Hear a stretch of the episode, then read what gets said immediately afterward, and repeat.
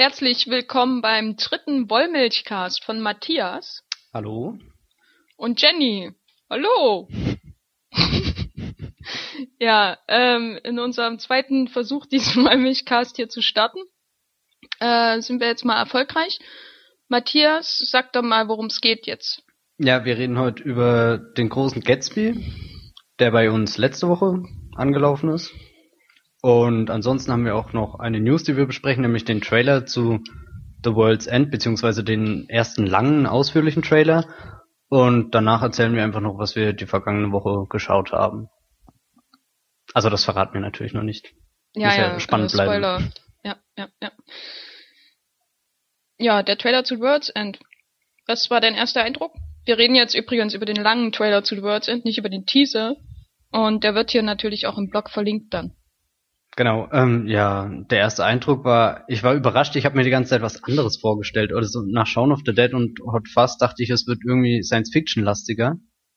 Aber irgendwie hat, macht der Trailer noch einen sehr geerdeten Eindruck. Oder ich war, oder mir war nie bewusst, dass ähm, diese Kneipentour so einen ähm, großen Teil in dem Film einnimmt.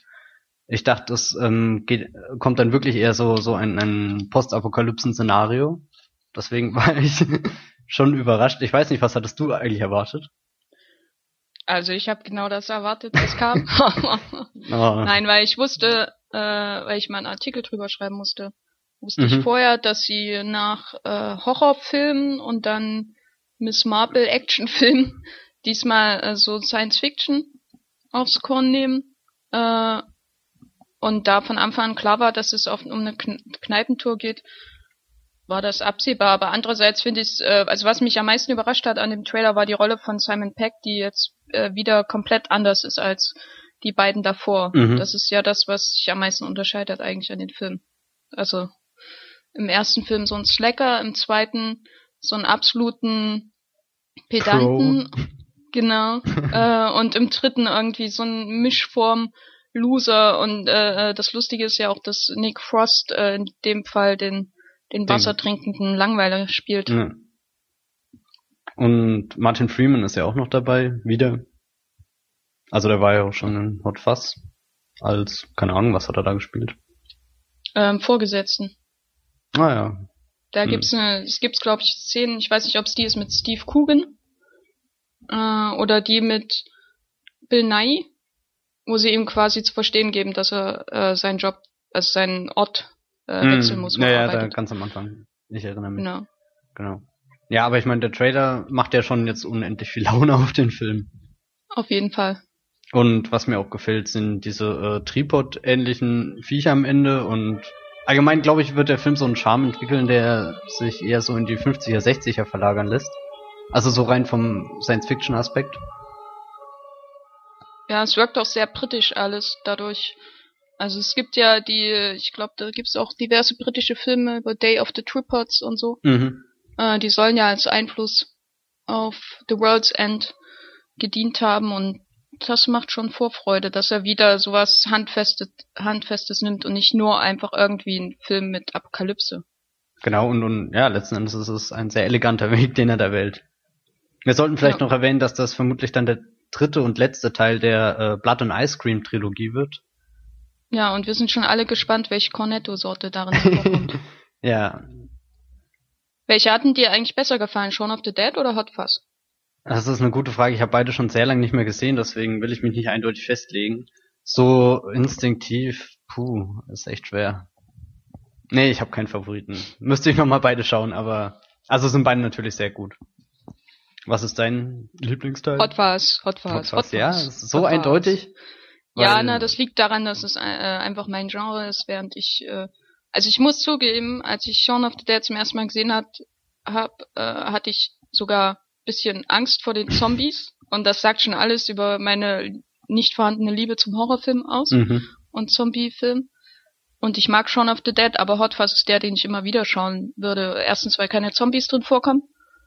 Und zweitens, weil es einfach eine schöne Action-Parodie ist. Und die, die meine zwei, zwei Lieblingsgenre verbindet Action und ähm, das Whodunit-Genre aller Mhm. Agatha Christie und Inspector Barnaby ist einfach sehr schön. Ja, ich muss, muss, ähm, wo ich gerade überlege, aber ich kannte vor Hot, äh, Shaun of the Dead gar keinen Zombie-Film. Das ist eigentlich schockierend. Ich habe erst danach ähm, gelernt, was der Film eigentlich so parodiert. Nein, aber ähm, trotzdem ganz großartig. Ja. Und ähm, vor allem in ähm, Shaun of the Dead diese Szene mit ähm, Queen im Soundtrack Don't Stop Me Now, das ist wirklich ein ganz glorreicher Moment. ja, ich würde sogar den gerade einfach aus der Erinnerung ist das vielleicht doch der bessere. Ich weiß nicht. Naja, darüber können wir ein anderes Mal reden. Ja. Ja, An genau. unserem großen Edgar White äh, Gedächtnis-Podcast, Genau. der irgendwann kommen wird. So Spätestens spätestens am, und jetzt kommt meine brillante Überleitung, 12. September, wenn der Film ins Kino kommt. Sehr schön. Also die Recherche hat sich Ja, ja, gelohnt. Ich weiß, wie man mehrere Tabs in Chrome auf. In Chrome, Firefox. Chrome. Ja, das soll jetzt keine Rolle spielen. Nicht, dass wir von Google Geld bekommen. Aber irgendwo müssen wir ja äh, unseren Podcast finanzieren. Ja. Und die, vor allem die, die vielen Jingles, die wir benutzen und Videoausschnitte, das muss man ja irgendwie bezahlen alles, ne? Und die ganzen Und so. GIFs. Ja, Also ja, es ja. ist, äh, Das ist alles sehr teuer. Anyway, abschließendes Wort zu The World's End. Die Vorfreude ist am Überkochen. Das hört sich gerade überhaupt nicht Das so kann an. jetzt, Nein, das aber wirklich. wirklich ähm, sehr überzeugend. Ähm, der steht so auf meiner nicht existierenden Most Wanted Liste schon unter den ersten zehn aufgelisteten Filmen dieses Jahres, die noch unbedingt im Kino geschaut werden müssen. Bei dir? Auf dessen ersten Platz, äh, erster Platz ist wohl äh, Gravity oder? Ja, vermutlich. Ich, ich, wie gesagt, ich habe hier keine äh, konkrete Liste, aber da stehen dann auch noch so Filme wie Man of Steel dabei. Oh ja, Und- der ist bei mir aber deutlich weiter unten als The World's End. Immerhin hat Edgar White schon mal bewiesen, dass er einen guten Film machen kann. Ja, ich glaube, wir müssen dann bei Man of Steel ganz ausführlich über unsere unterschiedlichen Ansichten zu Zack Snyder diskutieren. Das wird interessant. Ja, Ja. das wird dann auch die letzte Podcast-Episode, weil einer der beiden Teilnehmer danach nicht mehr unter Tot den ist. Wald. Äh, Okay. Ja, Ich, ja. ja Wechseln wir lieber zu ähm, unserem Hauptthema. Genau. Äh, kommen wir doch von einem tollen Regisseur wie Edgar Wright zu einem Regisseur wie Baz Luhrmann. Denn Der heute reden wir über The Great ist. Gatsby. Ja, da, darüber gehen die Meinungen ja auseinander.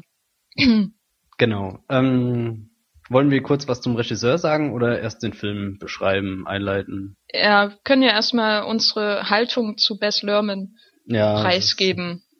Fang du doch an, du hast schon so hervorragend Ja, das geht auch angedeutet. relativ schnell. ähm, ja, also ich habe von Bess Luhrmann Romeo und Julia gesehen, sehr oft sogar. Da kommt man in den 90er Jahren nicht drum rum. Und Moulin Rouge habe ich einmal gesehen, allerdings nicht bis zum Ende, weil als wir den damals auf VHS äh, ausgeliehen hatten, äh, meine Mutter und ich, äh, die wir beide Musicals mögen, dann zu dem Schluss kamen, dass wir den Film nicht zu Ende ansehen wollen, weil das so unglaublich furchtbar ist. Seitdem hatte ich verschiedene Versuche unternommen, dem Fernsehen mal eine Chance zu geben und habe immer abgebrochen an äh, verschiedenen Stellen, meistens so nach fünf Minuten. Und ja, meine Haltung zu Bess Luhrmann ist, ich mag Romeo und Julia, vor allem wegen seines Soundtracks und wegen Claire Danes und dem restlichen Cast, sogar Leonardo DiCaprio. Ich mag ihn nicht unbedingt als gute Shakespeare-Verfilmung, aber es ist einfach ein sehr sympathischer Film und ich hasse, hasse, hasse, hasse, hasse Moulin Rouge. Okay. Und ja. die anderen Filme habe ich nicht gesehen, also weder Strict, Strictly Ballroom noch äh, Australia. Also Strictly Ballroom kenne ich nicht. Romeo und Julia habe ich auch erst vor kurzem gesehen und in den 90ern auch nie Zeit dafür gehabt. Deswegen, aber ähm, der hat mir auch gefallen, aber im Gegensatz zu dir liebe ich Moulin Rouge richtig. Also das ist auch der einzige Lerman, den ich bisher mehrmals gesehen habe und auch noch weiterhin Lust habe, ihn mehrmals zu sehen, weil ich es einfach Wahnsinn finde, was er, also ich würde es nicht Musical nennen, sondern ein Pop-Musical. Ähm, Ja, also, das ist keine Ausrede. Naja, aber, aber trotzdem ist das was sehr Interessantes, was er da mit visueller Inszenierungskraft und, und audiovisueller Hörkraft ähm, zusammenstellt. Gott, hört sich das schlimm an. Ja, ja, fast so wie seine Filme. Nein, ähm, ich kann mich erinnern, letztes Jahr hatte ich den Geburtstagstext zu Bas Lerman geschrieben und du meintest nur, nachdem du ihn gelesen hast, kann das sein, dass du ein ziemlicher Fan bist? Und ja, oh, das den habe ich schon wieder verdrängt. Ja, das ist eigentlich schade. Ich mochte den Text. Nein, Nein, ich meine nicht den Text, sondern die so. Tatsache, dass er Geburtstag hat einmal im Jahr. Das ist überraschend. Ja, ja. Äh, Nein, aber ähm, wegen Moulin Rouge ähm, kann er jetzt machen, was er will, glaube ich. Und Australia habe ich lange vor mir hergeschoben und bin letztes Wochenende erst dazugekommen, ihn als Vorbereitung auf The Great Gatsby sozusagen zu schauen. Und das war echt anstrengend. Also damit habe ich nicht gerechnet, dass ich so oft auf die Uhr schauen werde. Ich ähm, verliere mich ja gerne in seinen Bildern, aber Australia war einfach zu wenig ausgeglichen. Das war ein drei Stunden Epos, das gleichzeitig eine Komödie sein wollte und dann ein absolutes Melodram wie vom Winde verweht vielleicht.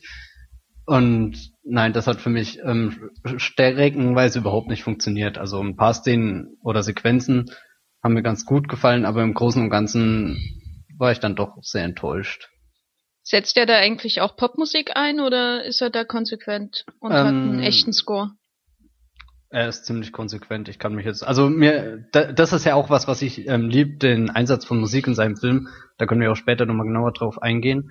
Und das bricht eigentlich bei Australia komplett weg. Also ich glaube, die Musik, keine Ahnung, wer die Musik gemacht hat. Ah, ein gewisser David Hirschfelder. Noch nie gehört. Ah, ja, der ist uns Ah. natürlich allen ein Begriff. Nein, ähm, ich kenne tatsächlich einen Score von ihm, nämlich den zu Sanctum. Da weiß schon diesen James Cameron Hm. ähm, 3D-Film. produzierten, genau, Höhlenforschungstaucherexpedition oder irgendwas. Ja, also nichts, was dauerhaft im Ohr bleibt. Aber überraschenderweise hat er auch Strictly Bellroom komponiert. Interessant. Naja, wie auch immer. Aber also wenn Australia eine Stärke hat, dann sind es einfach wunderbare Australien äh, Panoramen im, im Outback und und ja, aber jetzt kein Film, den ich mir wirklich nochmal anschauen will. Genau. Und jetzt kam ja endlich der große Gatsby, auf den wir uns alle schon ganz lang freuen, seit mindestens so einem Jahr. Äh, sprichst du jetzt von wir, äh, von dir? Naja, Ja. ich äh, äh, schließe dich da schon mit ein. Danke. Bitte. Der Film beinhaltet eigentlich, also das ist fast noch schlimmer als bei Man of Steel, was die Boah. Beteiligung von Menschen betrifft, die ich nicht mag. aber nur fast.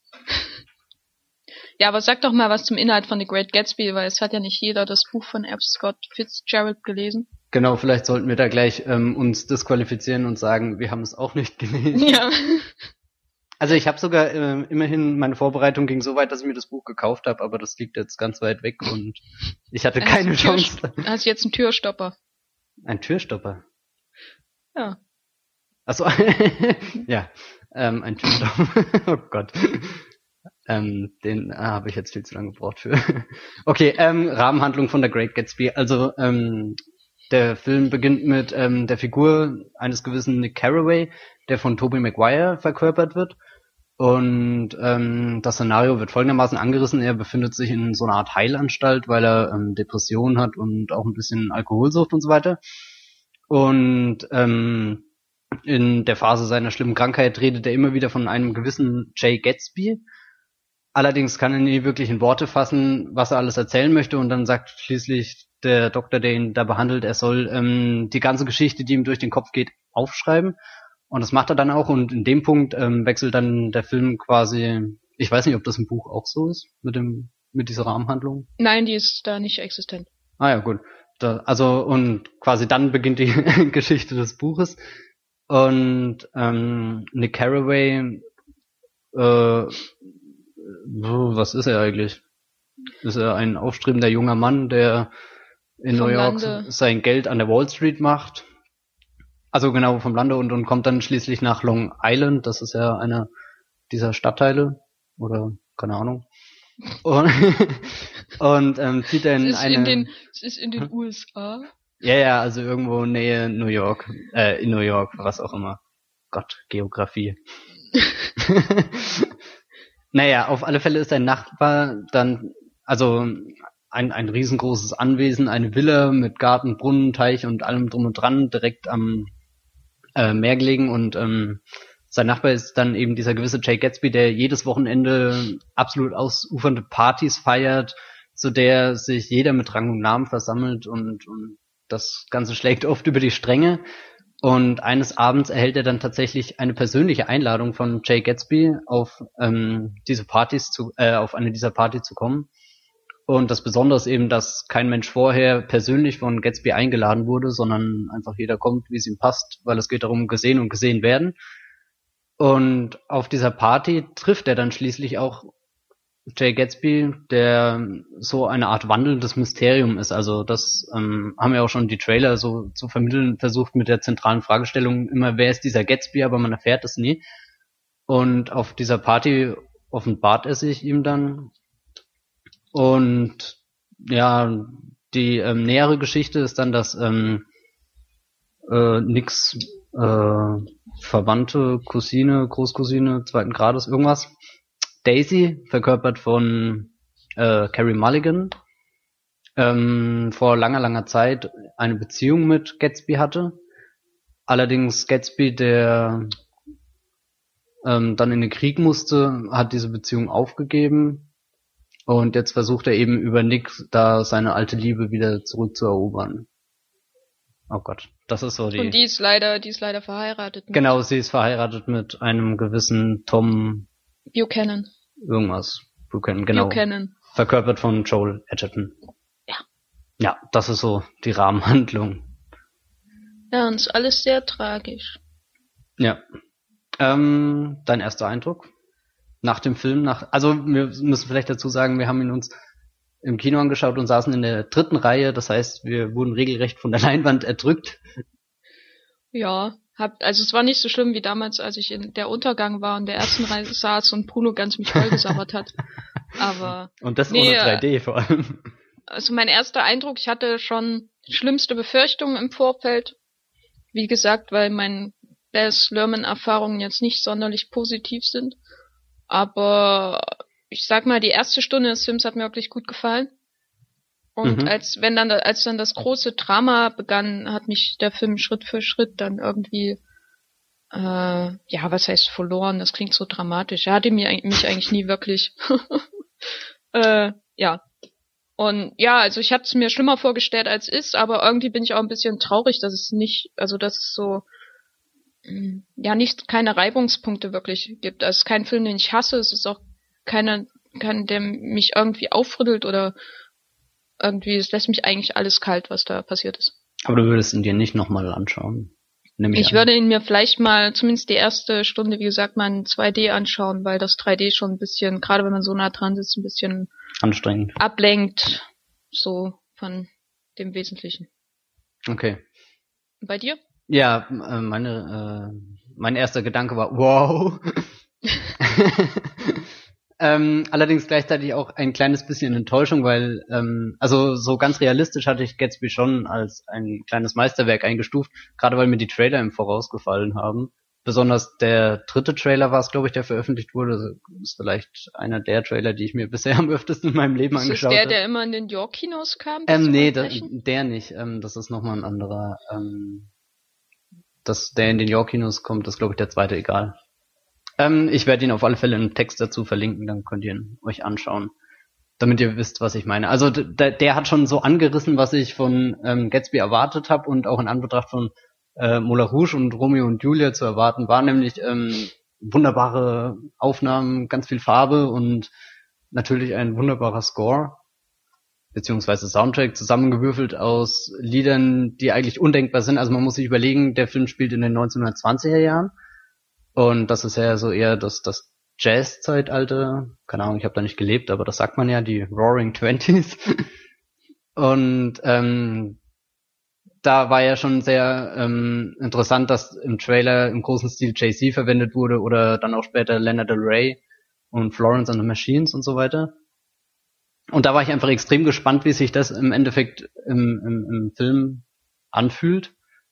Also ich hatte schon, war, war schon skeptisch, aber eben Moulin Rouge hat das ja auch geklappt, dass er da die unterschiedlichsten Musikrichtungen in einen Film presst, quetscht, vereint, großartig zusammenführt. ja, und nachdem ich ein klein bisschen enttäuscht war, dass der Film, äh, dass der Gatsby eben doch kein Meisterwerk geworden ist, bin ich aber trotzdem überzeugt, dass es ein sehr guter Film ist. So, erst ja, Eindruck. wenigstens einer. Was?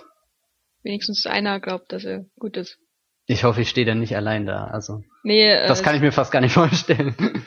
Nein, die, die Bess Lerman-Apologeten werden da sicher auch ihre Gründe finden, warum sie den Film so toll finden. ja, und wir sind jetzt hier, um, um darüber zu streiten, Ja, ja, ob ja, ja. diese Gründe äh, berechtigt sind oder nicht.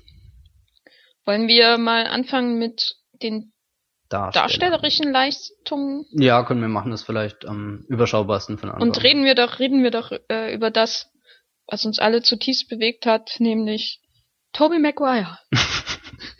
der mit seinem Off-Kommentar den gesamten Film begleitet und wie gesagt auch einleitet und das dauert sogar über eine halbe Stunde, bis Gatsby überhaupt mal so in seiner ganzen Persona zu sehen ist. Ja, Ja, gut, der steht ja die ganze Zeit am Fenster und, und lechzt irgendwie dem Nachbar Nick Carraway nach und man er wirft dem Jüngling freudige Blicke zu.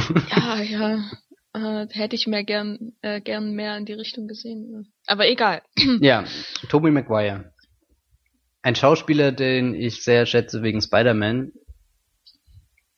Aber ansonsten keine Ahnung habe, wo er mitgespielt hat.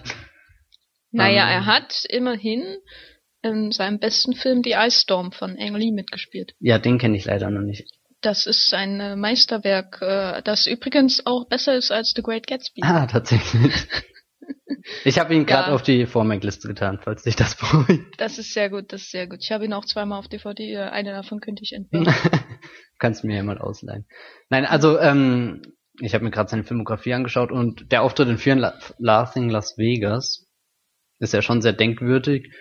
Und ansonsten ja ähm, Tropic Thunder und Brothers. Also würde ich jetzt noch als eine seiner positiven Leistungen hervorheben. Wen hatten er in Tropic Thunder gespielt?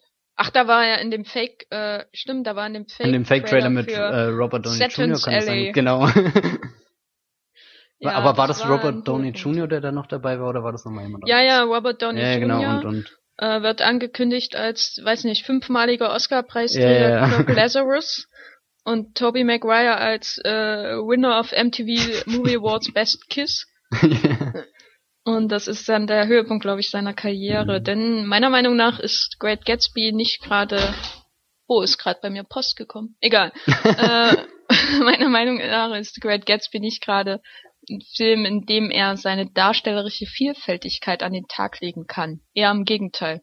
genau. Also für mich hat er den ganzen Film teilweise lahmgelegt. Ging das dir ähnlich?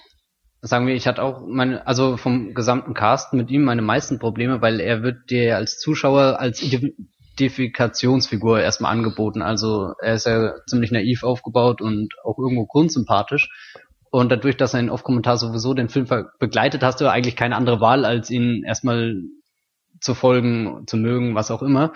Allerdings im Lauf des Films wird immer bewusst, wie unwichtig er eigentlich für das ganze Geschehen ist. Und da wirkt er dann auch oft sehr unbeholfen und steht irgendwo im Szenarium zwischen Feuerwerken und lauter Musik herum.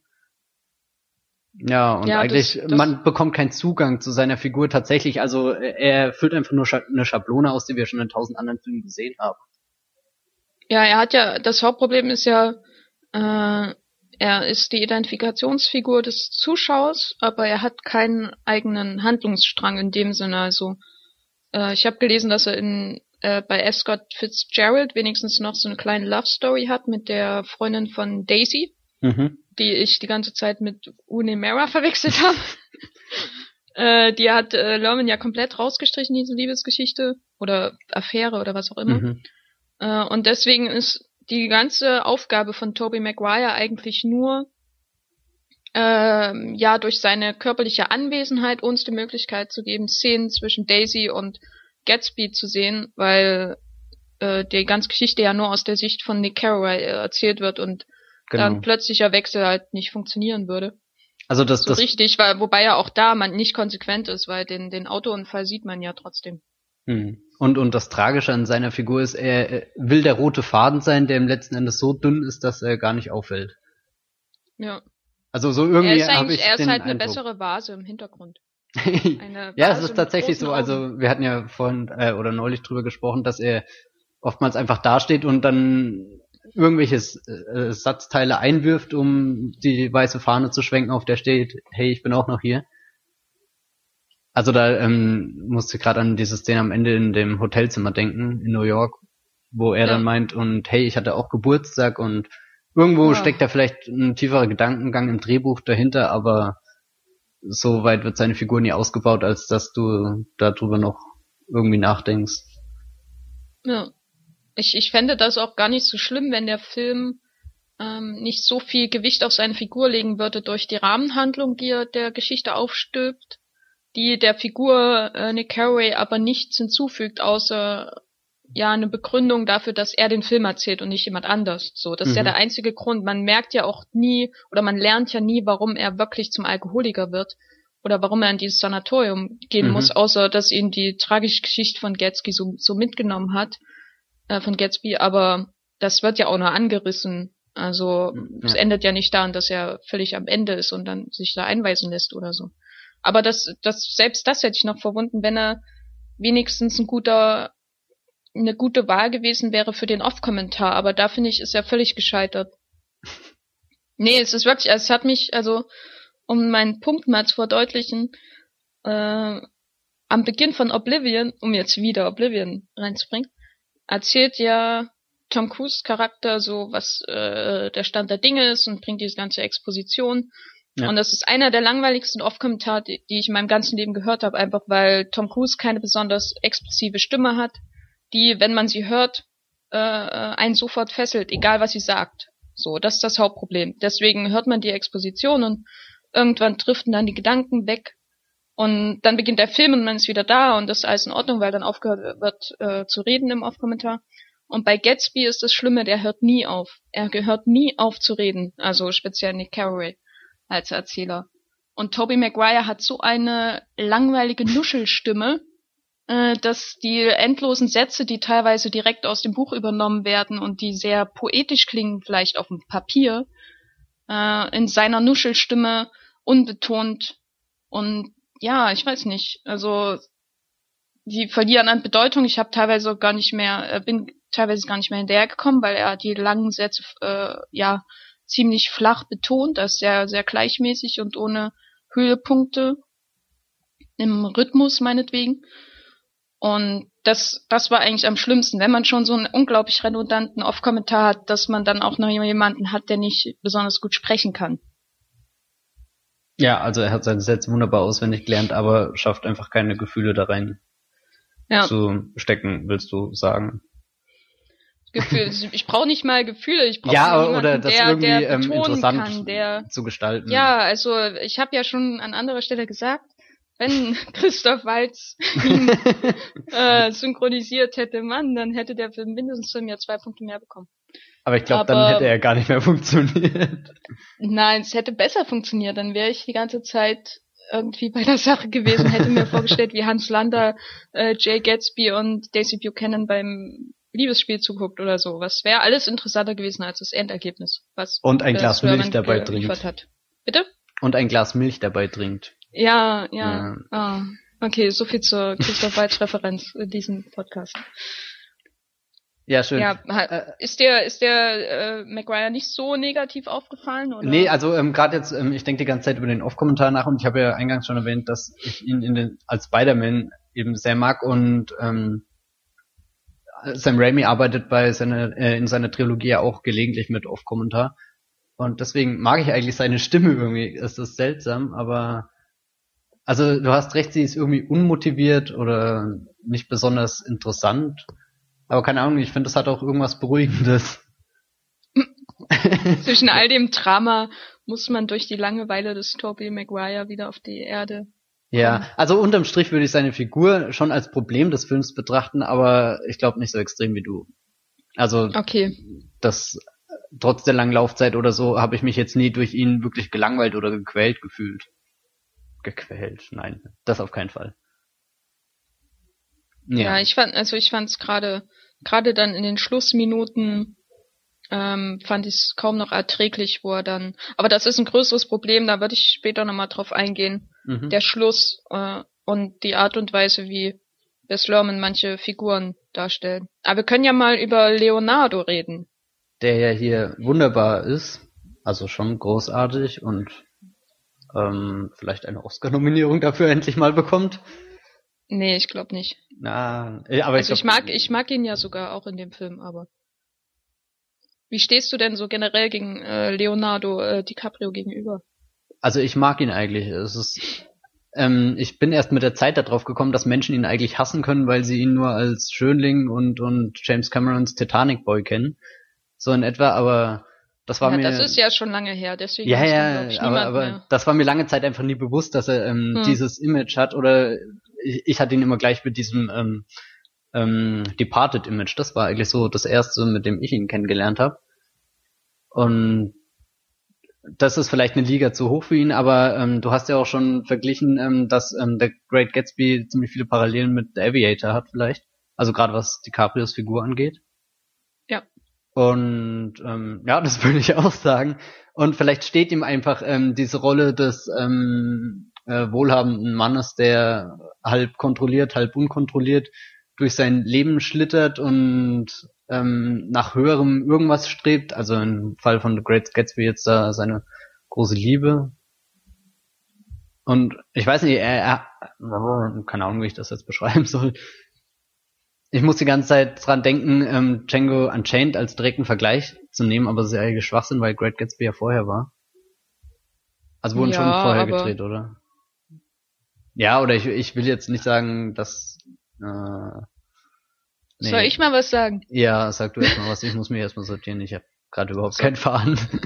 Ah, okay, also, also ich habe das ja noch damals mitbekommen, als er mit Titanic berühmt geworden ist und alle ihn gehasst haben, so wie heute alle Robert Pattinson hassen. Das war wirklich exakt genauso. Und ich fand ihn eigentlich gut. Deswegen müssen so wir jetzt mal hier sagen, dass äh, Robert Pattinson der großartigste Schauspieler seiner Generation ist. Du redest immer von wir bei Ja, solchen wir. Sachen. Ja. Ich hoffe, du übernimmst einfach meine Meinung. Ähm, Also ich, finde rede das. jetzt lieber weiter über Ja, Leonardo DiCaprio und tu so, als hättest du das jetzt nicht gesagt. so. Nee, also ich mochte DiCaprio, als er jünger war, in Filmen wie Jim Carroll und äh, This Boy's Life. Und Ja. Titanic fand ich jetzt nicht äh, weiter stören, selbst der Mann mit der eisernen Maske kann ich was abgewinnen, was eher so an den anderen Darstellern liegt. Aber er war halt relativ gut so als das äh, fiese kleine Arschloch in dem Film. Und dann kam die Scorsese-Phase, die ich ihm niemals verzeihen werde. Äh, in Aviator finde ich, äh, in Avi Aviator und Gatsby sind, glaube ich, schon die Filme, äh, wo sein idealer Figurentypus quasi am besten zum Vorschein kommt, wie du schon sagtest, halt dieser junge, aufstrebende äh, Kerl, der in sich wahrscheinlich unglaubliche Aggressionen verbirgt und die Mhm. dann äh, irgendwie durch den Reichtum äh, zu verschleiern versucht, aber eben dieser, vor allem dieses Jung Jungenhafte, ähm, dieses Yuppie-mäßige, das beide ja haben, äh, mit der, der, der Mann mit der äh, dunklen Vergangenheit, ja, kann man bei Gatsby schon sehen, aber selbst das ist bei Gatsby äh, äh, unterentwickelt. Und, und was ich bei DiCaprio oder wo ich ihn hassen gelernt habe, sind halt diese anderen Rollen, die er bei Scorsese vor allem dann gespielt hat mit ähm, Gangs of New York, The Departed ähm, und dann aber auch in sowas wie The Blood Diamond, wo er dann versucht, äh, mit seinem mühselig ge äh, gewachsenen Bärtchen ähm, so diesen harten, äh, äh, übermaskulinen Kerl zu spielen, der in der harten Welt weiß, wo es lang geht und so auf Biegen und Brechen sein Image zu wandeln. Und er ist, glaube ich, einfach kein Schauspieler, der, ihm, der die Subtilität hat, um sowas zu spielen, ohne lächerlich zu wirken. Deswegen beobachtet einfach mal seine Augenbrauen, wenn er solche Rollen spielt. Es ist sehr amüsant. Äh, insofern ist Gatsby noch am ehesten eine Rolle, die ihm liegt. Und ich glaube, Django Unchained ist so der Moment, wo diese beiden Figurentypen das, was er gerne wäre, nämlich dieser äh, klassische Scorsese-Held à la De Niro und das, was ihm wirklich liegt, ne, liegt nämlich dieser reiche Jüngling, der Aviator, äh, Django Unchained kommt die perfekt zusammen, glaube ich, in der Figur von Calvin Candy. Und äh, Gatsby ist, glaube ich, ein weiterer Beweis, dass er vielleicht langsam lernt, was ihm liegt, so als Schauspieler. Äh, The Wolf on Wall Street könnte ich mir vorstellen, geht nämlich in eine ähn- ähnliche Richtung. Und in, ja, es wäre schön. ja. Äh, und in Gatsby mochte ich ihn am Anfang sehr, also wirklich überraschend. So sehr mochte ich ihn, glaube ich, seit Aviator nicht mehr. Ähm, Gerade die Szenen, die erste Se Sequenz mit Carrie Mulligan, da ist ja wirklich toll. Die in dem in dem Häuschen von ja. Nick Carraway ähm, lädt er sie indirekt zum Tee, Tee ein und ist super aufgeregt und geht dann raus in den strömenden Regen, während drin Carrie Mulligans Daisy wartet äh, zwischen diesen ganzen Blumengestecken und es ist schöne, sie haben, zeigen einfach beides schönes Com Comedic Timing und ähm, ja, er wirkt so gleichzeitig so ja, unsicher und doch ist er halt der Gatsby mit dem großen Mysterium und das bewahrt er einfach und die beiden haben einfach eine Chemie und die funktioniert in der Szene, das ist eine sehr, sehr schöne Szene. Und dann beginnt er irgendwann zu Emo, e Emo, wie sagt man? Also er beginnt äh, relativ früh mit den tränenquellenden Augen und den gespannten Gesichtszügen und da kommt dann wieder der, der Leo, der Actor raus, den ich gar nicht mag. Und das hat dann ein bisschen abgebaut, darstellerisch. Aber insgesamt finde ich, es ist eine gute Leistung von DiCaprio. Hm, weil du ähm, gerade eben sagst, du magst seine Scorsese-Phase nicht so. Ich finde ja ähm, Shutter Island, den letzten, den er jetzt mit Scorsese hatte, da bewegt er sich aber auch von dem, dem harten Möchtegern-Kerl auch eher Richtung Gatsby und Aviator. Das würde ich nicht mal so sagen. Also ich, ich meine, da, da spielt er ja auch eine extrem verletzliche Person, die überhaupt nichts von diesem arroganten Kern hat. Ja, wobei in Shutter Island ist es alles so übertrieben, dass ich äh, kein Problem mit seiner Darstellung Darstellung so, okay. habe. Das ist auch so ein, das ist auch so eine Figur, die so äh, kontinuierlich angepisst ist, genau wie in The Departed. So mhm. muss nur mal die die Anfangsszene da, wo er auf dem Boot da auf die Insel zuschippert mit Mark Ruffalo und so ja. äh, und, äh, und es regnet und äh, und äh, ich habe keine Lust und so ne. So spielt er auch und sieht völlig lächerlich aus, aber der ganze Film ist so überzogen äh, was ja auch hinterher geklärt wurde, warum das so ist, dass ich damit kein Problem habe. Das, das passt, also seine Darstellung ist genauso realistisch wie der offensichtliche Greenscreen-Meereshintergrund, äh, der teilweise wie eine Rückprojektion wirkt mhm. und die anderen Traumelemente, die die Scorsese so einarbeiten in dem Film. Also das, da hat es dann gepasst, der Kontext, weil es hat überhaupt nichts mit der Realität zu tun. Okay. Ja. Ähm, aber wie sieht's denn mit den äh, Damen aus, speziell Carrie Mulligan? Ja, Carrie Mulligan kenne ich ja noch nicht wirklich lange. Ich glaube, die kennt auch wahrscheinlich kein Mensch sonst. Was? Die ist Was? doch der Shootingstar der, der letzten Nein, ich, Jahre. ich, ich meine äh, noch nicht so lange. Das Ach war so. nicht auf allgemein bezogen. Kennt niemand. Also das, äh, den frühesten Film, den ich glaube ich von ihr kenne, ist auch wieder äh, Brothers. Muss ja auch Ach, schon hat sie mit, da auch äh, mitgespielt? Ja, hm, ganz kleine Rolle nicht. irgendwo, ganz unerkannt. Ähm, ja, und dann letztes Jahr vor allem durch Drive und Shame. Hm. Oh, ich sehe gerade Wall Street, Money Never Sleeps hat sie auch mitgespielt. Ja, ja, da hat sie die Freundin von Shia LaBeouf gespielt. Ja, ich kenne sie vor allem aus, aus einer wunderbaren Doctor Who Episode namens Blink. Okay. Von Stephen Muffet, als er noch cool war. So, egal. Wie fandest ja. du diese, sie denn in The Great Gatsby? Ähm, mir hat's eigentlich gefallen, weil sie, ähm, wie heißt ihre Figur? Gott, ich hab schon wieder vergessen. Daisy. Ah, Daisy, ja, Daisy unglaublich zerbrechlich spielt. Also so, sobald sie in der Szene ist, habe ich Angst, dieses Mädchen bricht einfach gleich in Tränen aus und ähm, hat so eine gewisse Unsicherheit einfach in ihrem Blick. Zum einen, weil sie ja hin und her gerissen ist. Sie trifft ihren ähm, Liebsten, nämlich Jay Gatsby, wieder nach Jahren, nach fünf Jahren oder wie lange auch immer, wo sie nicht mal wusste, ob er überhaupt den Krieg überlebt hat. Und dann ist sie auch auf der anderen Seite extrem eingeschüchtert durch ähm, ihren eigentlichen Mann Tom, der ja tatsächlich aus der High Society stammt, während ähm, Jay Gatsby ja sich von unten nach oben hochgearbeitet hat und das merkt man ja dann auch, ähm, dass da immer eine gewisse Anspannung zwischen beiden Figuren ist, die in der gleichen Liga spielen wollen aber den es aber sich dann trotzdem ähm, mit unterschiedlichen äh, äh, Anforderungen äh, nee. Also sich einfach auf äh, andere Augenhöhe begegnen. Und ähm, Carrie Mulligan ist dann gelegentlich der Spielball zwischen beiden Männern aber auch irgendwie so so unantastbar oder unerreichbar für beide weil ähm, Tom sie ja quasi eher als Statussymbol sieht. Oder ich weiß nicht ähm, ob das wirklich Liebe ist, sondern eher der, der ähm, erfolgreiche Geschäftsmann muss halt einfach seine Frau haben. während ähm, die Zuneigung, die sie von Gatsby bekommt, ist ja tatsächlich ähm, sowas Unerfüllbares, was viel zu romantisches. Und da fand ich es einfach faszinierend, wie sie auf diesem schmalen Grad der Unerreichbarkeit wandelt und ja, wie gesagt, ich fand ihre Performance extrem zerbrechlich. Ja, eben Carrie Mulligan, ne? Ja. Es hatte schon gewisse Drive-Flashbacks, glaube ich. Aber äh, ich glaube, sie hat auch einfach Pech teilweise mit der Figur, weil Daisy halt eine oder Daisy ist eigentlich eine Projektionsfläche, die über die meiste Zeit des Films bis dann zu der Szene im Hotel, wo man sie wirklich mal kennenlernt und wo Tom Buchanan sie dazu zwingt zu sagen, dass sie ihn mal geliebt hat und so weiter und so fort. Da mhm. lernt man erstmal, warum oder also was wo macht sie die wirklich steht und und ja genau was sie gerade denkt. Ja, Also es ist- aber dann verschwindet sie wieder mehr oder weniger aus dem Film. Und irgendwie war ich dann schon enttäuscht, weil ich kenne, also ich habe The Great Gatsby wie gesagt nicht gelesen, aber Daisy Buchanan so als literarischer Charakter ist halt schon sehr berühmt so als eine Frauenfigur.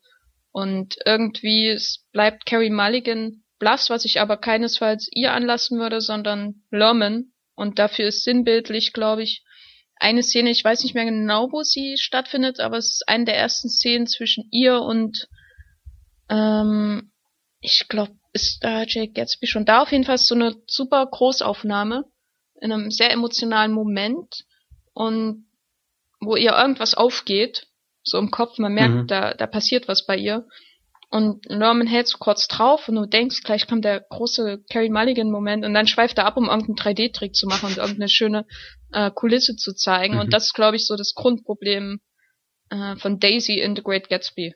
In dem Film Aber jetzt. ähm, wenn ich ehrlich sagen muss, ähm, weil du sie vorhin als Projektionsfläche bezeichnet hast, spätestens ab dem Punkt aber, wo sie dann wirklich offenbart, was sie denkt, also in diesem dieser Schlüsselsequenz im Hotelzimmer, ist sie die einzige Figur, Figur ähm, die ich tatsächlich emotional greifen konnte. Also Tobey Maguire spiegelt sich ja auch nur in Gatsby wieder und Gatsby ist sowieso unerreichbar.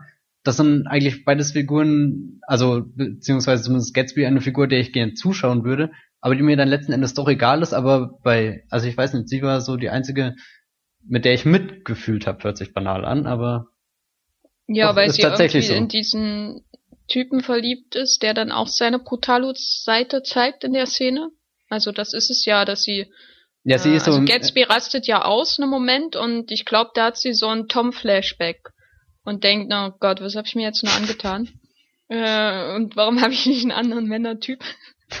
Aber nee, für mich war die menschlichste Figur eigentlich Tom Buchanan. Äh, oder, oder auch nur Jason Clarks Figur da, der, der Tanker, dessen, äh, Tankstellenwärter, dann dessen Frau am- überfahren ja. wird und so. Das wär, also, aber vor allem Joel Edgerton als Tom Buchanan war für mich so der herausstechende Darsteller und auch die Figur konnte ich am ehesten verstehen. Die hatte sehr konkrete Züge äh, mit ihrem Geldadel-Hintergrund Ja, okay, mhm. und der Abneigung gegen den neureichen Gatsby, dessen Reichtum nicht erklär erklärbar ist am Anfang mhm. und der irgendwie aus seinem Leben nicht viel gemacht hat, weil es wird ja immer wieder gesagt, er ist hier der Polospieler und das gefällt ihm ja nicht, weil er gerade sein Geld nicht selber erarbeitet hat, sondern das halt von seiner Familie hat. ja.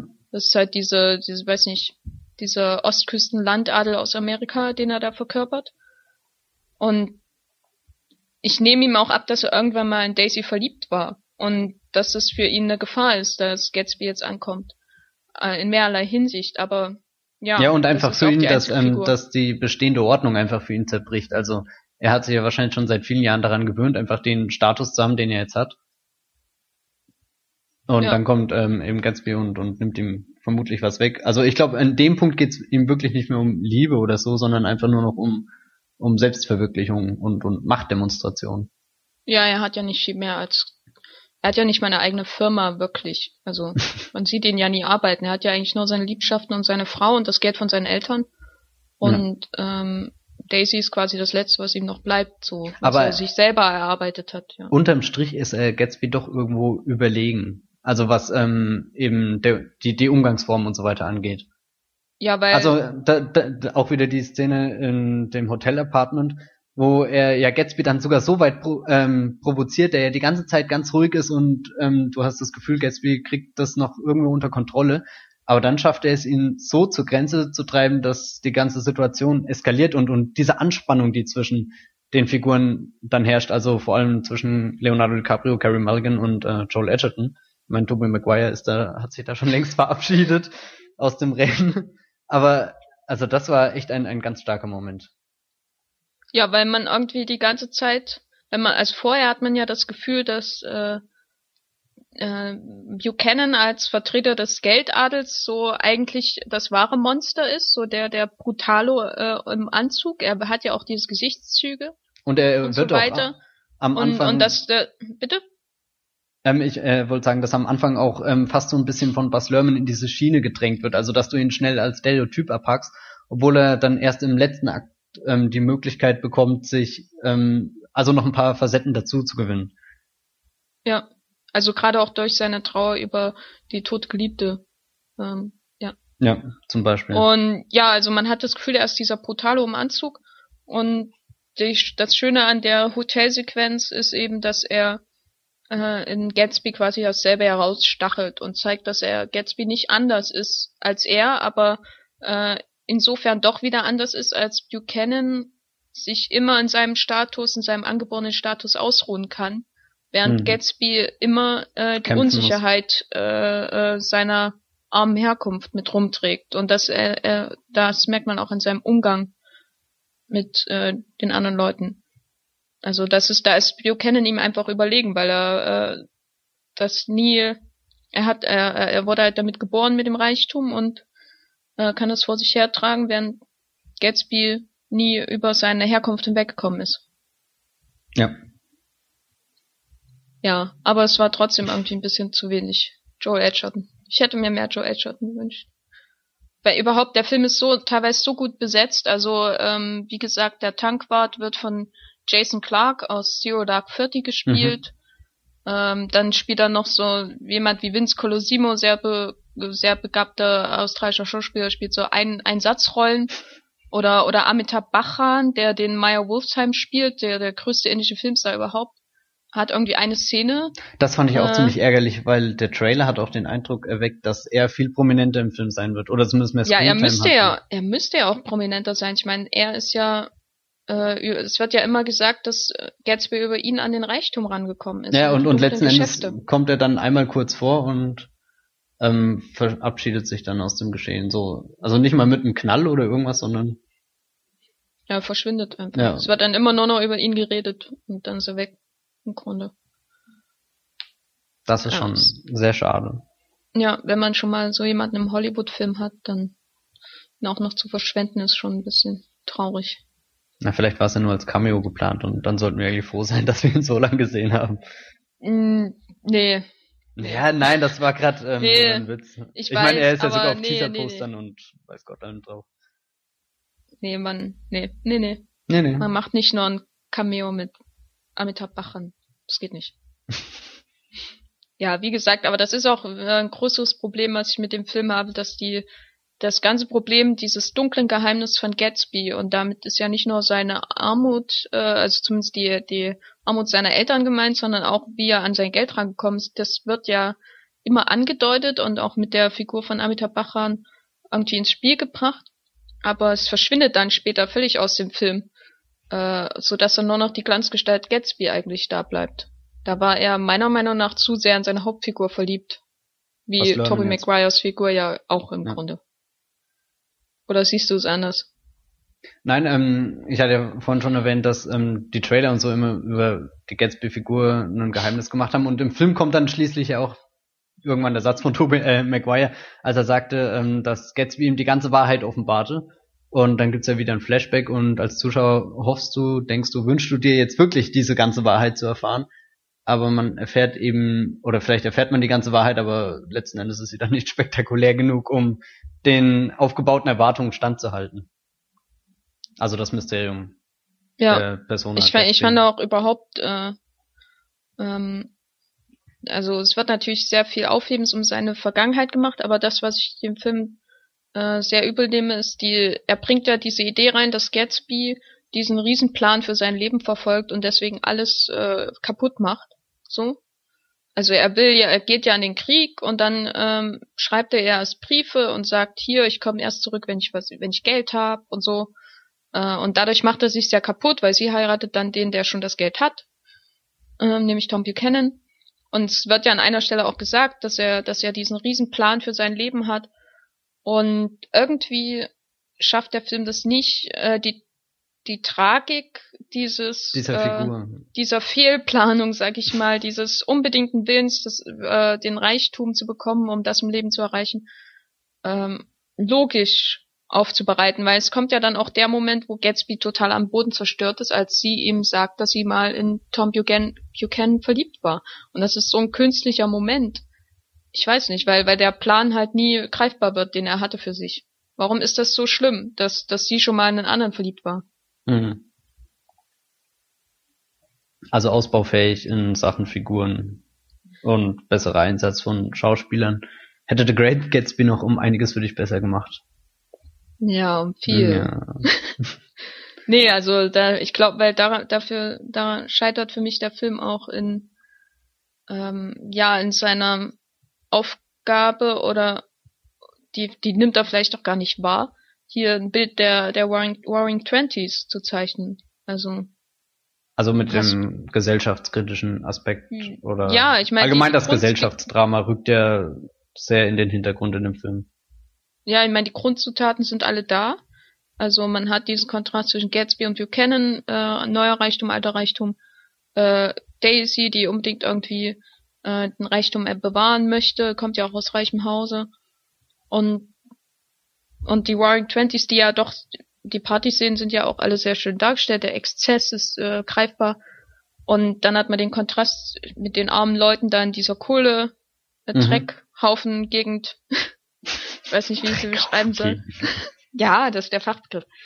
Und, und daraus macht der Film aber nichts. Also, äh, es, ich weiß nicht, ich würde es nicht der Popmusik anlassen, dass man kein äh, Gefühl für die für die Untergangskultur hat. Also die, man sagt ja häufig, dass die Warring Twenties, dass es der Tanz auf dem Vulkan war, kurz vorm Zusammenbruch, auf einem Reichtum, der keinerlei Basis hatte. Und das fängt Lerman halt überhaupt nicht ein. Vielleicht will er es aber auch gar nicht. Ähm, was meinst du jetzt damit, dass er das nicht einfängt? Also, ähm Na, er hat alle Grundzutaten aus dem Roman. Ähm, über die, die Konstellation in der amerikanischen Gesellschaft damals auch. Also diesen am, alten amerikanischen Geldadel, mhm. den neuen Aufsteiger auch, er hat ja auch. Dies, dieser äh, amerikanische Traum eigentlich, diese. Ja, dieses ja. vom Tellerwäscher zum Millionär, mhm. was immer auch, äh, oder was ja, was ja gerade durch die Buchanan-Figur ins negative Licht gerückt wird, dass da einer kommt und auf einmal so viel Geld hat und auf einmal zur selben Klasse gehören will. So. Äh, das ist ja letztendlich, stellt das ja einen amerikanischen Traum in äh, Frage aber er macht nichts daraus. Er, er macht auch nichts daraus, dass die, die alle auf den Untergang zufeiern, weil der Untergang wird ja bei ihm auch nie angedeutet. Oder dass das alles äh, ein Tanz ist auf ähm, ohne, ohne Basis. Also dass sie alle auf einem Reichtum tanzen, der nicht, also der nur ein Schein ist ich, ich finde, gerade in dem Punkt ähm, muss man ja den Film als Ganzes betrachten und, und da kommt ja dann noch die Inszenierung und dieses ähm, absolut plastische und der ganze Kitsch und alles dazu. Und ich finde, da setzt Bas Luhrmann schon interessante Akzente, nämlich ähm, ich habe mich oft gefragt, ob die Inszenierung nicht irgendwann, also diese ganze äh, Verschwendung und so weiter, ob er darin nicht diese Gesellschaft spiegeln will und also weißt, Aber er liebt die Verschwendung doch viel zu sehr. Ja, ja das ist ein ganz schmaler Grad, glaube ich, und das kommt dann auch viel auf Interpretation an. Ja, also ich, also Lerman ist halt nicht der Regisseur, der die, die Verschwendung anprangert, ne, weil seine Filme ohne Verschwendung gar nicht da wären. Ja, aber dass er uns eben als Zuschauer die Aufgabe überlässt, er zeigt diese, diese Verschwendung und zeigt diese Gesellschaft, die genauso belanglos und oberflächlich ist und sich nur in den Partys wälzt und wir müssen dann quasi noch die Brücke dazu schlagen, dass es hier sich um doppelte irgendwas handelt. Ja, aber ich finde, das kann man dem Film nicht. Also der Film ist ja belanglos und oberflächlich. Also, weißt du, das weil, nein, es ist ja wirklich so. Und das kann man dann nicht sagen, ja, es macht der Regisseur, um uns einen Spiegel vorzuhalten, sondern der ist einfach so. Und ich glaube deswegen also du, ist das du ist auch das Grundproblem Luhrmann von Bess Lerman. Nicht so viel dass er- Reflexion zu einfach. Reflexion. Ja, ich glaube, naja, also mein Hauptproblem ist wirklich, dass er äh, wahnsinnig in die Figur von Gatsby verliebt ist.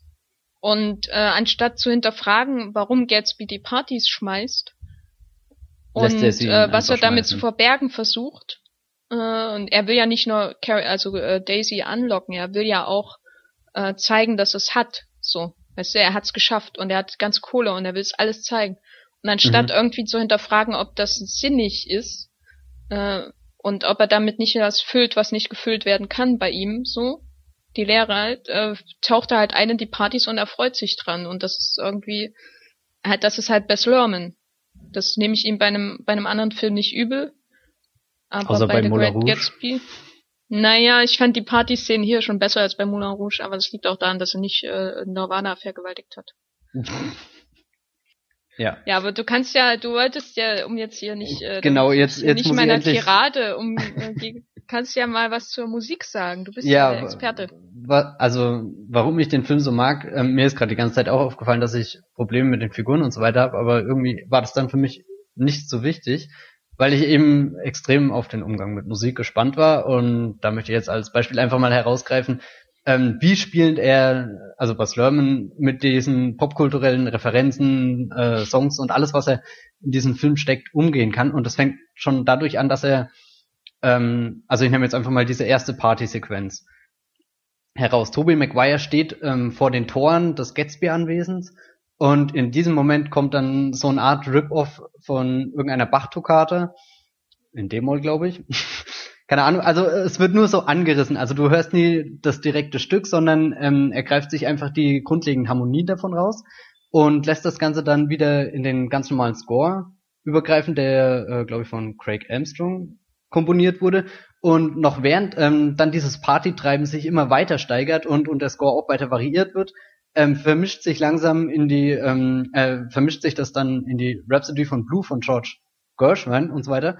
Und dann, sobald diese Rhapsody ihren Höhepunkt erreicht, ähm, wechselt er in ähm, Greenlights von Florence and the Machines und keine Ahnung, also äh, di- dieses Spektrum, was er da an, an Musik abgreift, finde ich einfach faszinierend und er verwendet diese Stücke einfach nicht nur, wie sie beispielsweise Tarantino einfach in seine Filme einsetzt und ähm, du erkennst das Lied deutlich, sondern er, er nimmt sie spielend auseinander und setzt sie einfach neu wieder zusammen und das finde ich einfach faszinierend und könnte da stundenlang zuhören. Also so was, wa- also und und das mochte ich auch schon in Moulin Rouge ganz sehr. Da gibt's ja dieses äh, diese Sequenz, wenn sich Ewan McGregor und ähm, Nicole Kidman ihre Liebe gestehen und dann zigtausend Love-Songs in einem großen Lied zusammenlaufen.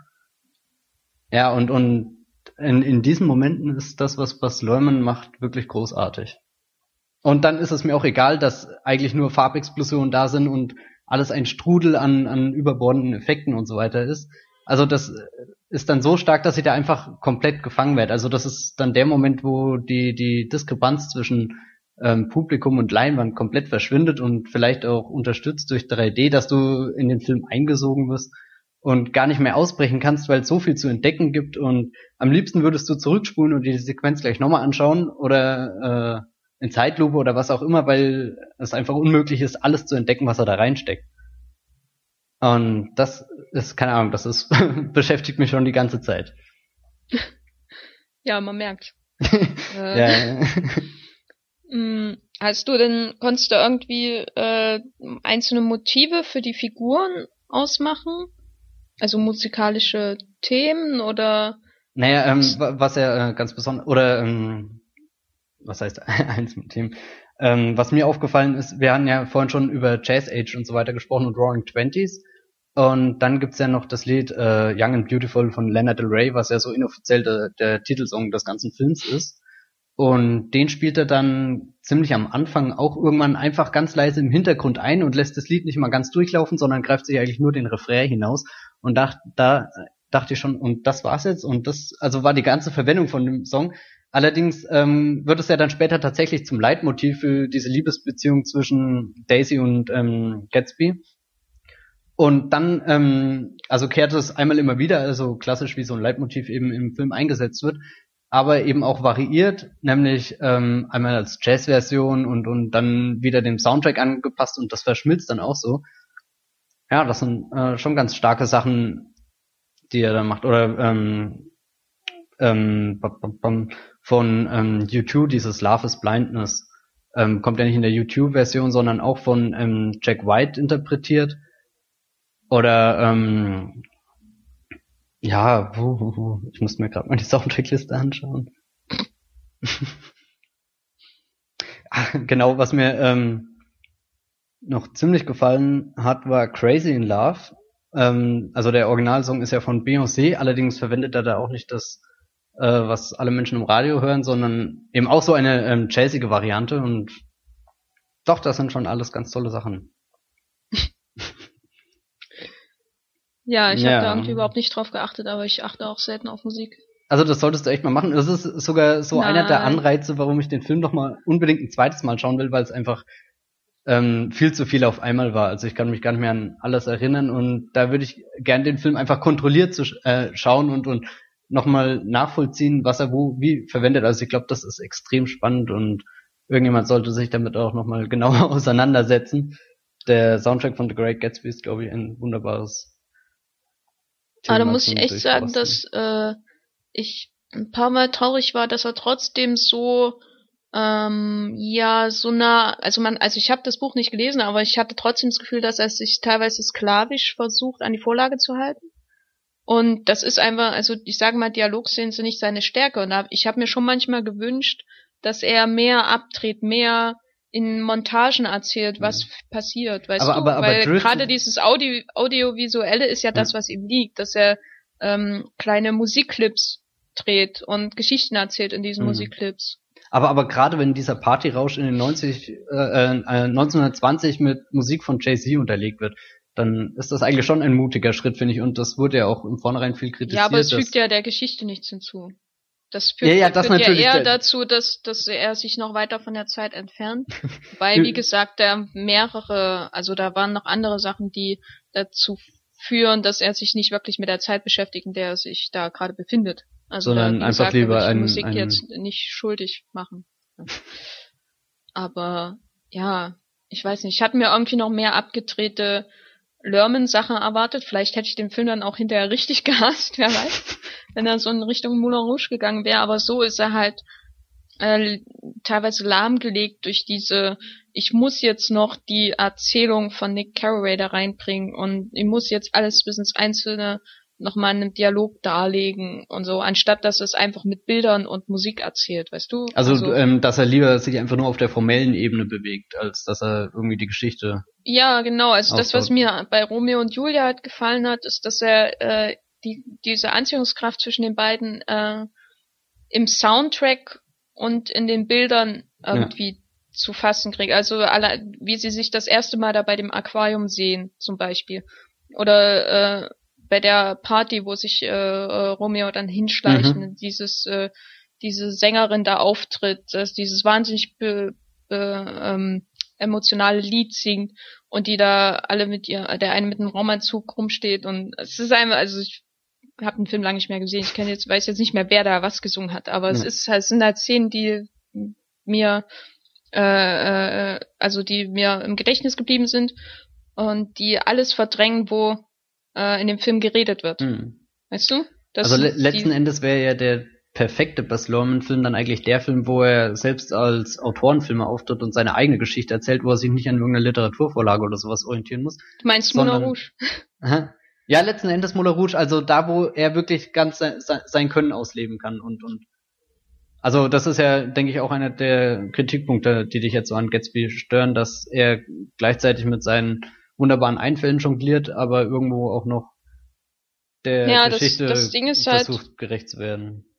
Das Ding ist halt, er will immer das große emotionale Drama mhm. erzählen. Also es wäre, das ist ja auch das, was er in Gatsby hervorhebt diese, also vor allem die Tragik äh, oder der, das Gatsby halt von allen äh, quasi in den Rücken, wie sagt man, Messer in Rücken halt. Also er wird ja von allem letztendlich fallen gelassen. Mhm. Und äh, da kommt ja auch dann am Ende die große Mitleidstour, die ich äh, auch völlig unglaubwürdig finde. ähm, in dem Monolog von oder in dem Off-Kommentar von Nick Carraway dazu hier äh, äh, die Buchanans, die die sind so äh, careless, sagt er im Original, und die äh, gehen einfach weiter in ihrem Leben, machen alles kaputt nebenbei und so. Also es wird ja wirklich so gesagt, ist ja auch direkt aus dem Buch entnommen. Und da also merkt man einfach, Buch dass. Doch gelesen. Nein, ich habe recherchiert. Ich habe recherchiert.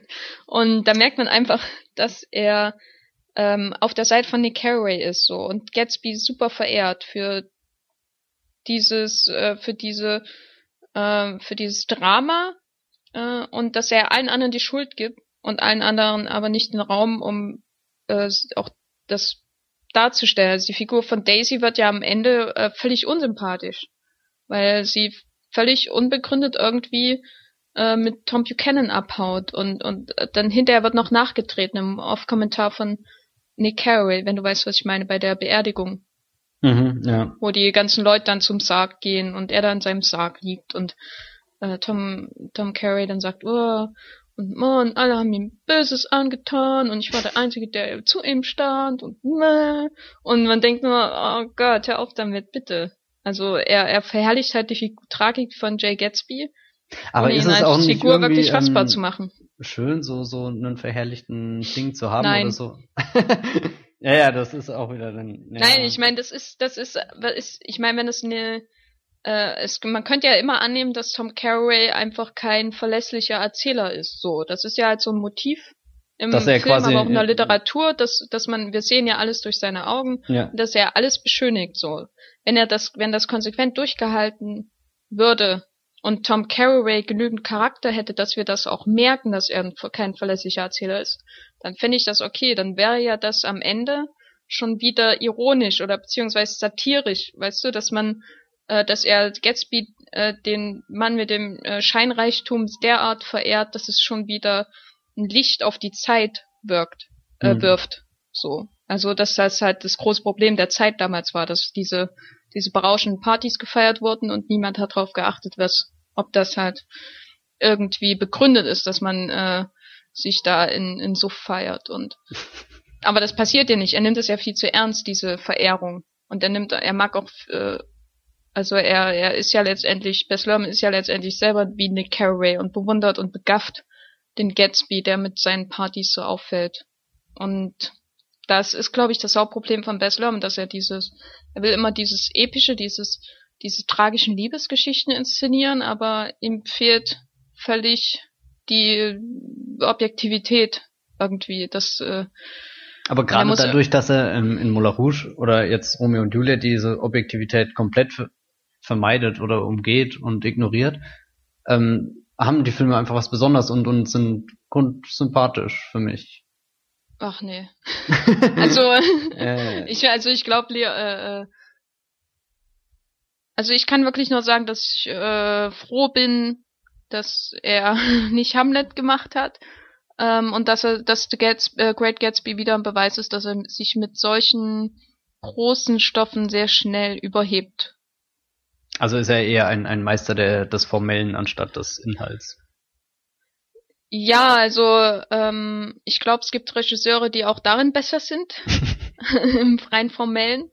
Ähm, aber er, da er ja unbedingt diesen Hang hat, ähm, das große dramatische äh, Liebesdrama immer wieder zu wiederholen. Das ist ja bei äh, Romeo und Julia so und bei Moulin Rouge und mhm. bei The Great Gatsby und offenbar auch bei Australia es ist, da kommt er ja dran, nicht dran vorbei, äh, kann ich ihm nur raten, das nächste Mal nicht den großen Literaturklassiker auszuwählen. Also lieber seinen eigenen Stoff zu machen. Aber wo wir es gerade von formellen Dingen hatten, was sagst du denn zum Einsatz von 3D in dem Film? Das war ja auch ein ganz interessanter Aspekt. Also im Vorfeld habe ich ganz schlimme Sachen darüber gelesen, dass er wohl überhaupt kein Verständnis dafür hätte, wie 3D eingesetzt werden kann und ich muss sagen, ich hatte das Schlimmste erwartet und wurde jetzt, äh, das wurde nicht bestätigt. Also äh, es ist kein Film, der mich 3D äh, neu entdecken lässt. Äh, er hat äh, einige sehr schöne Einsätze von 3D, zum Beispiel bei der Szene mit dem zerbrochenen Schutt, äh, äh mit der zerbrochenen Windscheibe des mhm, äh, Auto. Autos von äh, Jay Gatsby nach dem Unfall. Mhm. wo er quasi die, äh, die, die, so, das zerbrochene Glas, was ja dann wieder symbolisch steht für alles, was im Leben schief geht von Gatsby ab diesem dass, Moment. Dass die ähm, äußere Hülle zusammenbricht und zerfällt genau, und zerbröckelt. Es, es, es bröckelt. Genau. Voll Meter. Und, ja, und boah, ja, auf jeden Fall hat er das im Vordergrund und dann geht die Kamera da so durch und man sieht dahinter den, den äh, Gatsby, wie er das Auto säubert von äh, Spuren das Moment, wo ich das 3D, den 3D-Einsatz äh, Einsatz auf jeden Fall sehr schön fand, jetzt so rein äußerlich, waren nette Bilder, die mhm. da gezaubert wurden, aber dann gab es wieder Momente, wo er die körperlichen Proportionen völlig kaputt gemacht hat, also wo so völlig wahllos in den Vordergrund gerückte Körperteile auf einmal waren. Und damit meine ich jetzt nicht die Szene, wo Leonardo DiCaprio seine Hand übers Wasser streckt, das war ja noch irgendwie sinnvoll, sondern so andere, ganz normale Dialogszenen. Und da habe ich mich dann gewundert, ob ihn da ähm, irgendwie der, der Finger ausgerutscht ist, als er da am 3D-Regler saß. Und dadurch, dass er willkürlich was in den Vordergrund stellt, rutscht Tobey Maguire auch immer weiter in die Versenkung. Ja, immer weiter hinter zu den Lampen und äh, Vasen, und wo er hingehört. ja. Sagen wir, mich hat der 3D-Effekt auch ähm, zwiespältig zurückgelassen. Was ich mochte, waren zum Beispiel, wenn Bas Lormans Kamera ganz entfesselt und, und Bild durch die Straßen von New York ähm, schwebt und, und also richtig rast, also bei dieser einen Sequenz, wo sie sich mit den ähm, Wagen da das Rennen liefern. Und da gehört ja auch letzten Endes auch dieser Autounfall dazu. Da fand ich das schon ganz packend und, und dadurch wurde auch ähm, die Diskrepanz zwischen Leinwand und, und äh, Publikum ziemlich ähm, klein, also wurde fast aufgehoben, du konntest richtig eintauchen in diese Welt. Aber auf der anderen Seite war es dann auch irgendwie zu überladen, zu viel und, und zu unübersichtlich. Äh, nein, nicht unübersichtlich, das war ja eher in Star Trek Into Darkness der Fall, sondern einfach zu, ähm, zu willkürlich. Ja, willkürlich. Ja. Also, ja, ich hätte mir da irgendwie noch ein bisschen mehr erhofft, gerade bei den Partys. So.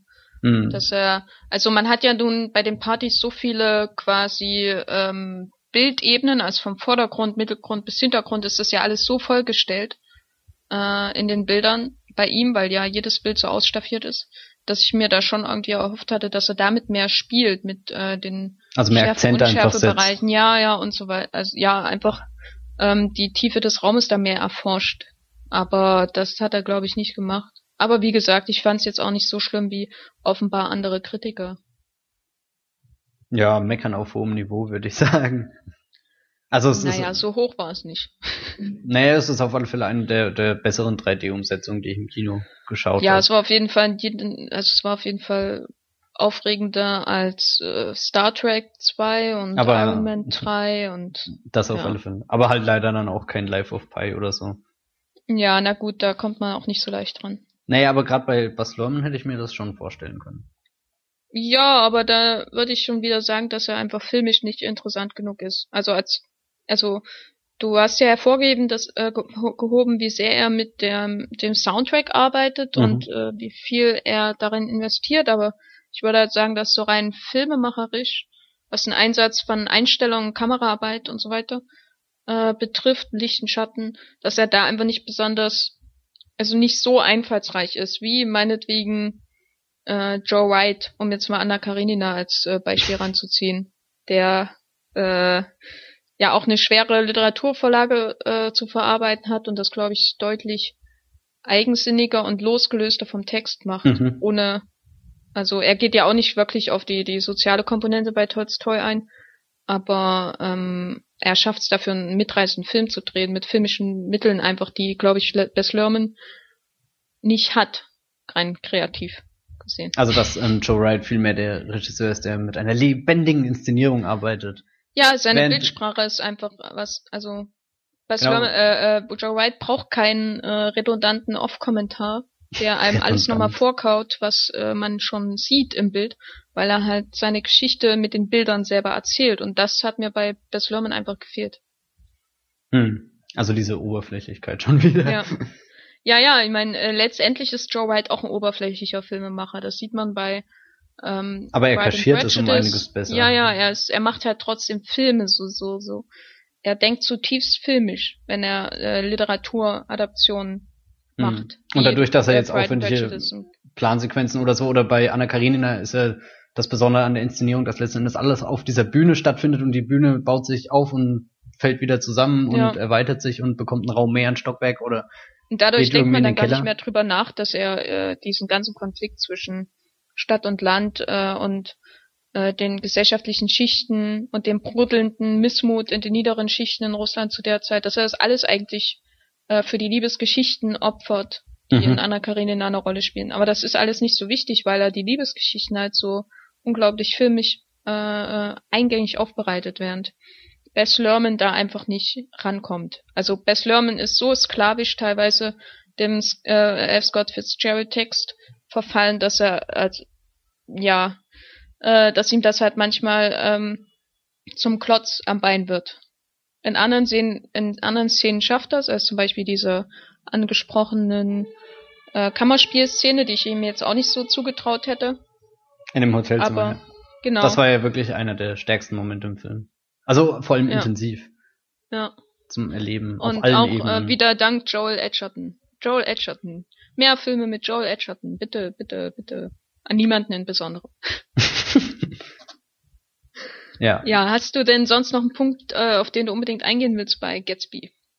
Nein, jetzt nicht unbedingt. Ähm, vielleicht noch diesen einen seltsamen Shot von Gatsby ganz am Anfang, als er sich offenbart, Ja, diese, diese berühmte Szene, wo äh, wo Leonardo Äh, Nick DiCaprio Carey. sein schelmisches Grinsen auspackt. genau Nick Carraway äh, sieht Gatsby zum ersten Mal und beschreibt natürlich gleich wieder im Aufkommentar, oh, und oh, sein Lächeln ist so schön und oh, da sieht man gleich alles, was möglich ist im Leben, wenn der Gatsby lächelt und bla bla bla bla.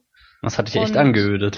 es hat mich angeödet, weil äh, ich das, ich finde, ich hasse das einfach, äh, wenn wenn mir was erklärt wird, was ich ganz offensichtlich bei einem guten Schauspieler im Bild sehen würde. Und ich finde, dass äh, Leonardo DiCaprio in der Szene wirklich gut ist. So, er auch sein Lächeln, da braucht mir niemand erklären, was es bedeutet. Es ist einfach Leonardo DiCaprio, der da Der da lächelt.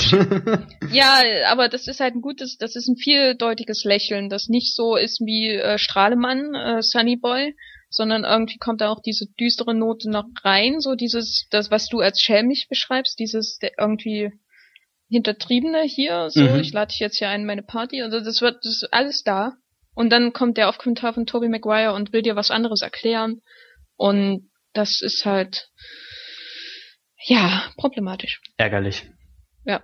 Nein, aber gerade auch bei äh, Tobey Maguires Gestik musste ich oft an Spider-Man denken und, und dann diese eine Einstellung, wenn du sein Gesicht siehst und er zieht die Augenbrauen so hoch. Da, Ich glaube, da in, in, in seinem äh, Casting äh, Bewerbungsordner ist nur ein Foto, wie er das macht. Und mehr steht da gar nicht drin. das ist einer das ist ein dieser unfreiwilligen komischen Elemente in The Great Gatsby. Ja, gibt's ja ein paar. Äh, bei der Szene mit DiCaprio, wo er zum ersten Mal zu sehen ist, haben wir ja auch gelacht. Und das, da frage ich mich bis heute, ob das so intendiert war. Mhm. Ich meine, klar hat er ähm, seine, seine komödiantischen Aspekte, zum Beispiel das erste Aufeinandertreffen von Gatsby und, und Daisy, hast du ja schon erwähnt, dass da die Chemie einfach stimmt und, und da ähm, bringt auch den Humor gut rüber oder sowas äh, ganz Blödes, dass Gatsby dann komplett durchnässt dasteht und total verlegen reinguckt.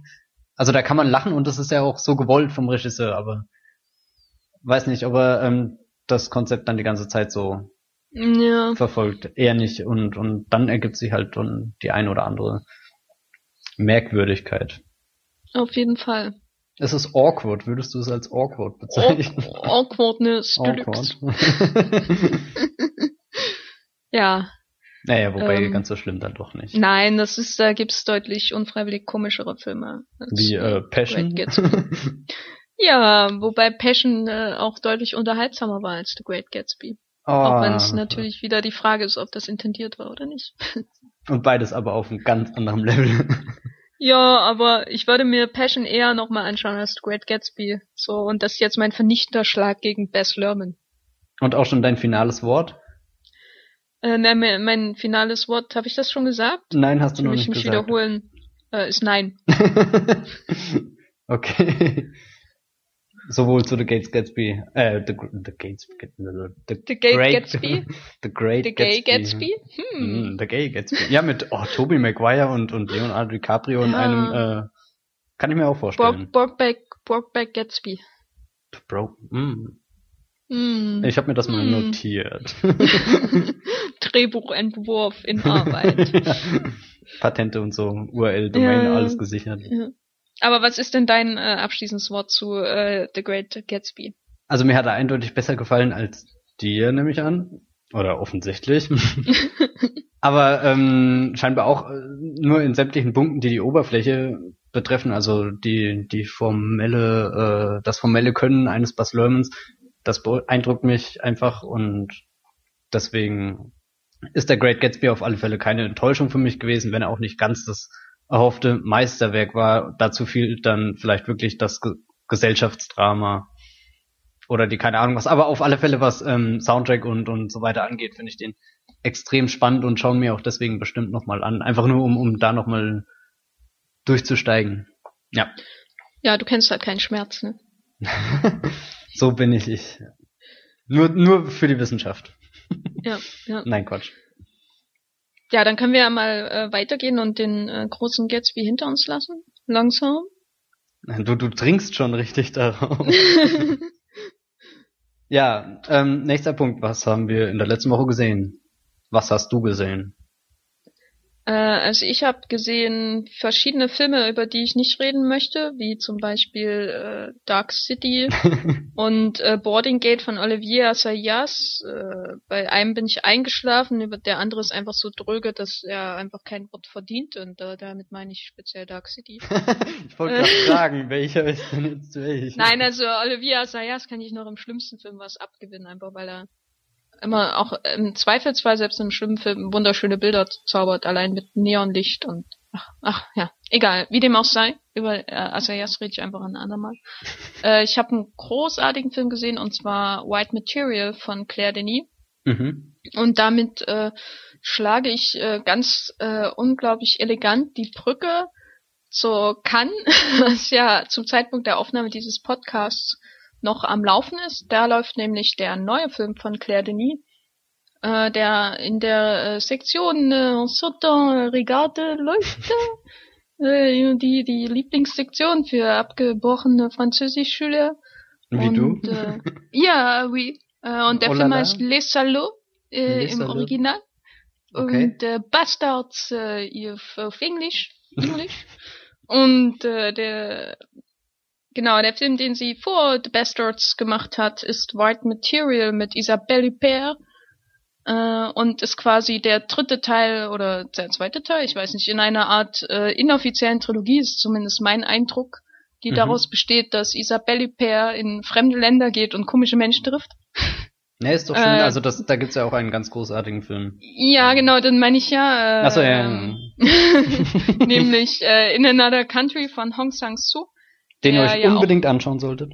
Ja, ja, ja, auf jeden Fall. Und dann äh, äh, einen, den ihr euch nicht unbedingt anschauen müsst, äh, nämlich Captive, der in, bei der Berlinale letztes Jahr lief von Briante Mendoza.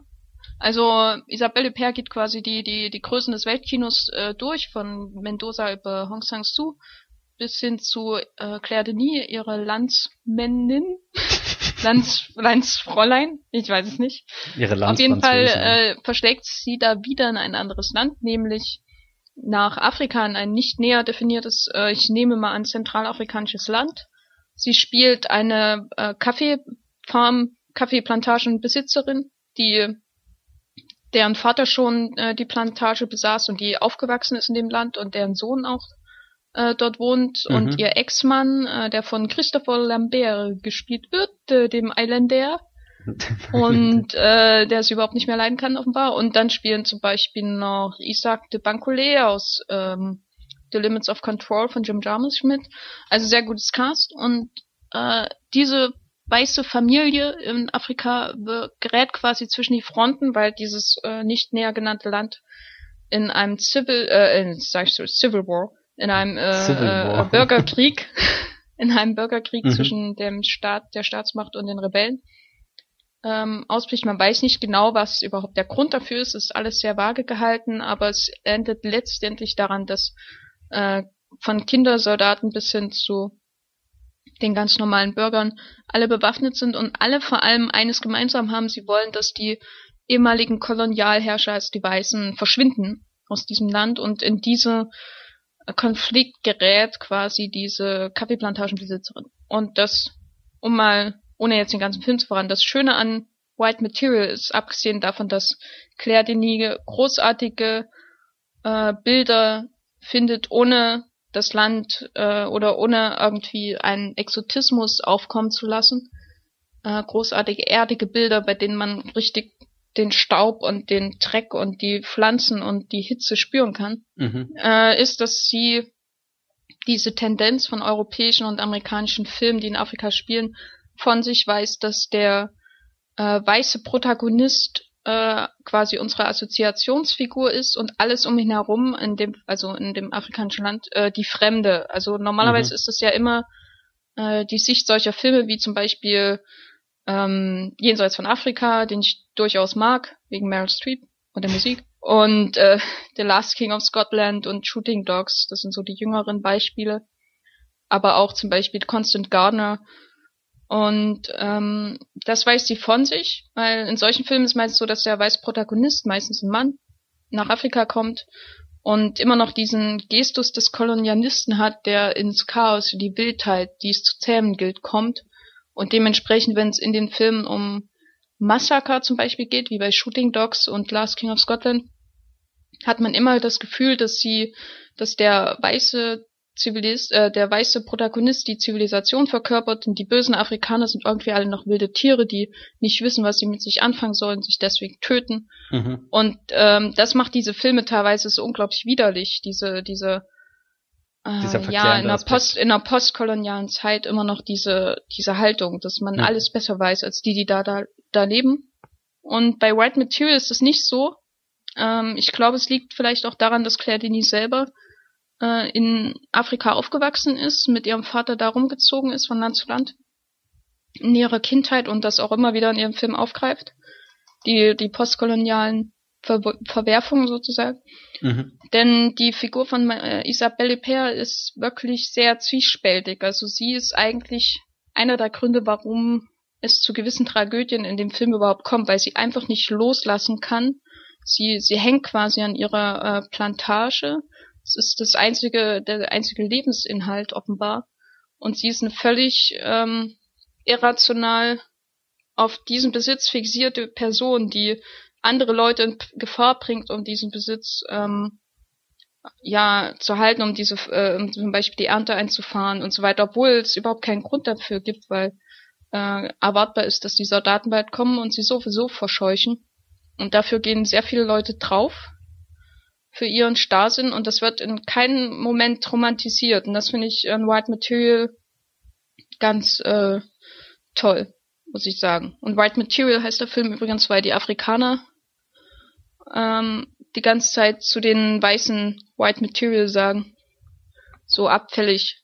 Mhm. Und ähm, ja, und gewisserweise hat der Film eine, einen ähnlichen Blick teilweise. Es ist nicht so, dass eindeutig ähm, äh, böse und gute ausgemacht werden, weil beide Seiten äh, Verbrechen begehen. Also indirekt bei äh, der Figur von Isabelle Per, die für Tote verantwortlich ist und aber auch natürlich die äh, Soldaten, die Kindersoldaten durch äh, die Schule treiben und wahllos Leute umbringen und so weiter. Das ist alles irgendwie im Chaos.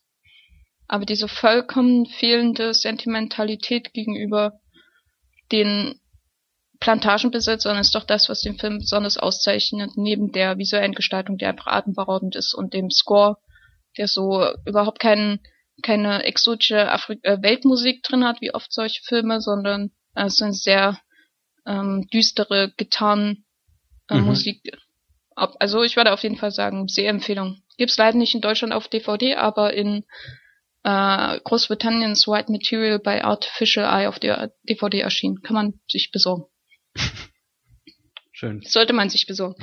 Überhaupt viel mehr, viel mehr Filme für, mit, äh, von Claire Denis, die aus irgendeinem Grund noch kein, keine goldene Palme oder ähnliches gewonnen hat. Oder Oscar.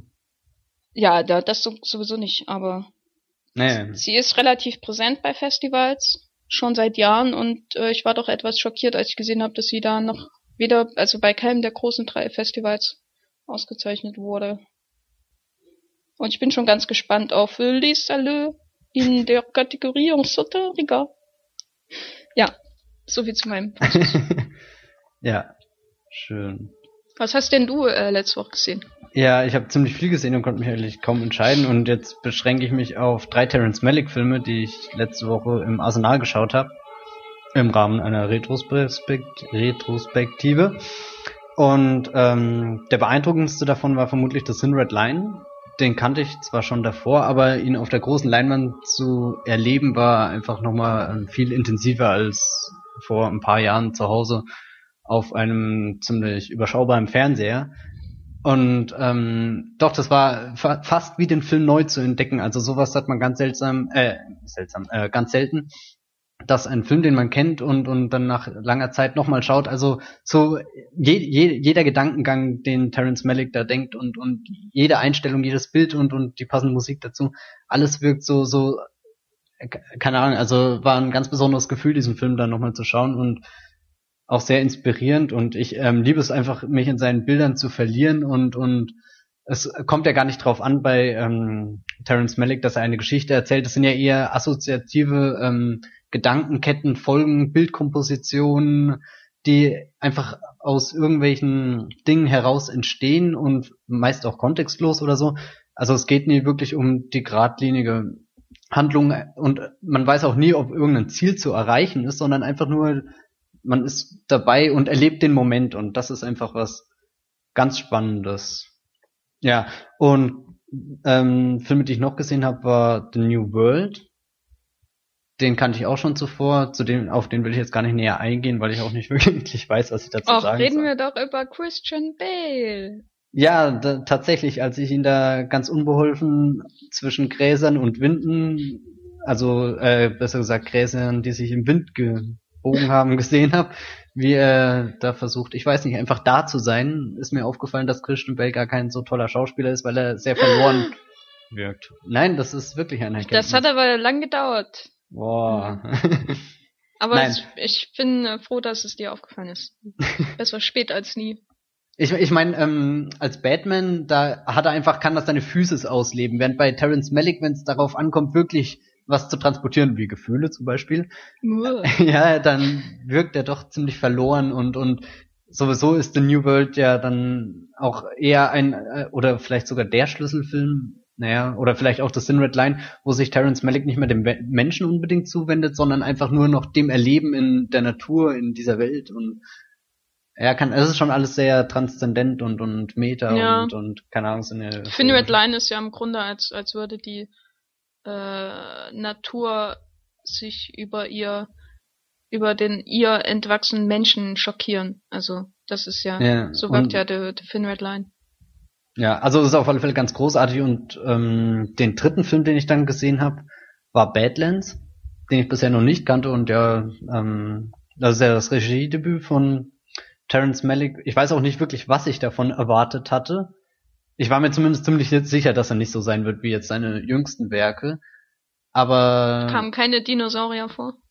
Nee, leider nicht. Also da war ich echt überrascht, so zwischen ähm, Gestein und so. Ja, das wäre schon cool gewesen. Aber auch ansonsten hat mir Badlands sehr gut gefallen. Auch wenn es jetzt kein typischer Malik ist, aber viele ähm, Grund ähm, oder Ansätze, die dann so später in seinen Werken, die er ganz auslebt, ähm, sind da schon vorhanden. Mein erster Gedankengang nach dem Kinogang war gerade irgendwie ähm, ein, eine, eine Mixtur aus ähm, Bonnie und Clyde, die Reifeprüfung, Fluchtpunkt San Francisco und Harold und Maud gesehen zu haben. Also ich weiß nicht, das sind so die vier Filme, an die ich die ganze Zeit denken musste. Man hat den ähm, Roadmovie-Aspekt dabei, dann geht's natürlich um, um Freiheit, ähm, sich loslösen aus irgendwelchen gesellschaftlichen Konventionen, sein eigenes Leben zu machen oder, oder zumindest seinen eigenen Weg irgendwie zu gehen oder zu finden und natürlich daran zu scheitern, selbst wenn jetzt nicht am Ende unbedingt der Tod steht, wie es ja bei äh, Fluchtpunkt San Francisco oder äh, Bonnie und Clyde Spoiler der Fall ist. Zu spät. ja, ist mir gerade auch aufgefallen, aber nein, ein, ein, ein Film, der auch ähm, durch Was, seine Bonnie und Clyde sind tot? Wow. Das macht aber echt keinen Sinn, wenn jetzt die Serie da kommt, gell? Hm. Äh, ja, egal. Weiter. Reißt mich ja voll raus aus meinem Terrence Malick Gedankengang. Und auch ähm, die Reifeprüfung Tarrant Mord, also dieses dieser Coming of Age Gedanke, der ja den Film überprägt und und auch dieses ähm, ja, ich weiß nicht, ähm, hat mich sehr bewegt einfach, weil gleichzeitig ähm, die Figuren, ich weiß gar nicht, wie ich es beschreiben soll, einfach verloren sind in ihrer Welt und sich dann an irgendwelchen Vorbildern versuchen zu orientieren, also tatsächlich Bonnie und Clyde oder ähm, er wird ja oft mit James Dean verglichen, aber im Endeffekt sind sie auch nur Menschen, die einfach an, die einfach scheitern. Also keine Ahnung, also einfach nicht damit fertig werden, dass sie in dieser Welt sind und ja, ein sehr interessanter Film auf alle Fälle. Ja, weiß gar nicht, was ich noch Welche sagen wirst du da noch äh, gucken in der Reihe? Naja, ähm, im Idealfall natürlich noch The Tree of Life und äh, Days of Heaven, wenn ich noch dazu komme. Und dann natürlich To the Wonder. Aber der kommt, denke ich, nicht im Arsenal. Da werde ich irgendwo anders hingehen und Ben Affleck. Ben Affleck und. Olga Kyrilenko ähm, bei, bei einer Wattwanderung begutachten. Ja, die Wattwanderung ist das Schönste am Film. ja, ähm, nein, ich freue mich da wirklich drauf, weil ich mag ja diese diese Art einfach wie. Terrence Malick. Wattwanderung, keine Ahnung. ich bin ein großer Fan von Wattwanderung. Äh, ich wüsste jetzt nicht, wann ich mal eine Wattwanderung gemacht habe. Ja, ja, also meine ja große sich Leidenschaft. auch ihn anzusehen. Ja, das freut mich schon mal, dass du da so guter Dinge bist. Naja, das Auch ohne. Dinosaurier. Ja, nein, das war der große Minuspunkt von Total Wonder für mich. Dass Dass Ben Affleck ben nicht von Affleck einem nicht in einen Dinosaurier verwandelt hat. Achso, ich dachte aufgefressen wird. Ja, na, das wäre natürlich, äh, das wäre ja noch de, das äh, Sahnehäubchen auf. Hm. Ich habe gehört, die Szene ist blutigen- rausgeschnitten worden. Also sie existiert tatsächlich, aber kommt dann wahrscheinlich erst im Director's Cut, der zwei Da Stunden... war wahrscheinlich, da war wahrscheinlich Hm. auch wie bei The Film Red Line Gary Oldman drin und war dann rausgeschnitten. Ich habe mir auch Hm. oft überlegt, ähm, bei The Thin Red Line, also ja, ich hatte davor auf IndieWire diesen Artikel gelesen, wo sie, glaube die Top 7 der ähm, rausgeschnittenen Schauspieler aus Malick-Filmen und dann hatten sie beschrieben, ähm, wie, wie groß die Rolle gewesen wäre und wie schlimm es jetzt für die Person war, also ob irgendwie das Image dadurch beschädigt wurde oder so. Und dann hatte ich überlegt, keine Ahnung, der Film könnte auch noch eine Stunde länger sein. Also The Thin Red Line ist ja wirklich drei Stunden lang, aber vergeht wie, also es fühlt sich nicht so an, also keine Langweile. Ich habe ja vorhin erwähnt, dass ich bei Australia extrem oft auf die Uhr geschaut habe. Und das ist bei Thin Red Line einfach überhaupt nicht der Fall. Du kannst da einfach abtauchen und, und wirst gefangen von den Bildern. Das ist unglaublich. Ja. Ja. Ja, Und, da stimme ich ja. dir zu. Genau. Ähm, das war's eigentlich, was ich so nennenswertes die Woche geschaut habe. Gestern Abend habe ich mir noch Ponyo angeschaut von Hayao Miyazaki. Das könnte Ponyo. vielleicht noch. Ja, genau, Ponyo. Ponyo. Ponyo. Ah, der ist schön. Ja, an dieser Stelle musste ich schockiert feststellen, dass ich voll viele Filme von ihm noch nicht gesehen habe, obwohl ich mal der Meinung war, ich hätte alles gesehen. Aber naja, habe ich jetzt noch was zu tun und kann vielleicht nächste Woche mehr berichten, wenn ich dann. Ja, Ponyo. das Hat er dir ist auch mein Lieblingsfilm nach Totoro. Oh. also Ich kann das nicht, ich kann das nicht kurz aussprechen. Das muss einfach so Totoro. sein. Und Ponyo ist genauso. aber ich finde, ähm, Totoro und Ponyo sind vielleicht die ähnlichsten Filme. Ja, Also- na, das sind sein, die sind am ähnlichsten, am ehesten noch reine Kinderfilme und gerade deswegen. Wobei, das würde ich auch nicht sagen. Das ist, also, das Naja, also so- im Vergleich, so also, an. also ich habe die Ghibli-Filme gesehen, ne? Du hast ja eben zugegeben, dass du die gar nicht alle gesehen hast. Ne? Ja, aber. Ja. Äh, Nee, aber im Vergleich zum Beispiel hab ich zu. Mononoke ja, oder den habe ich ähm, gesehen. selbst sowas wie Na Nausicaa oder wie auch immer er ausgesprochen wird. Nausicaa, glaube ich. Und, den habe ich auch gesehen.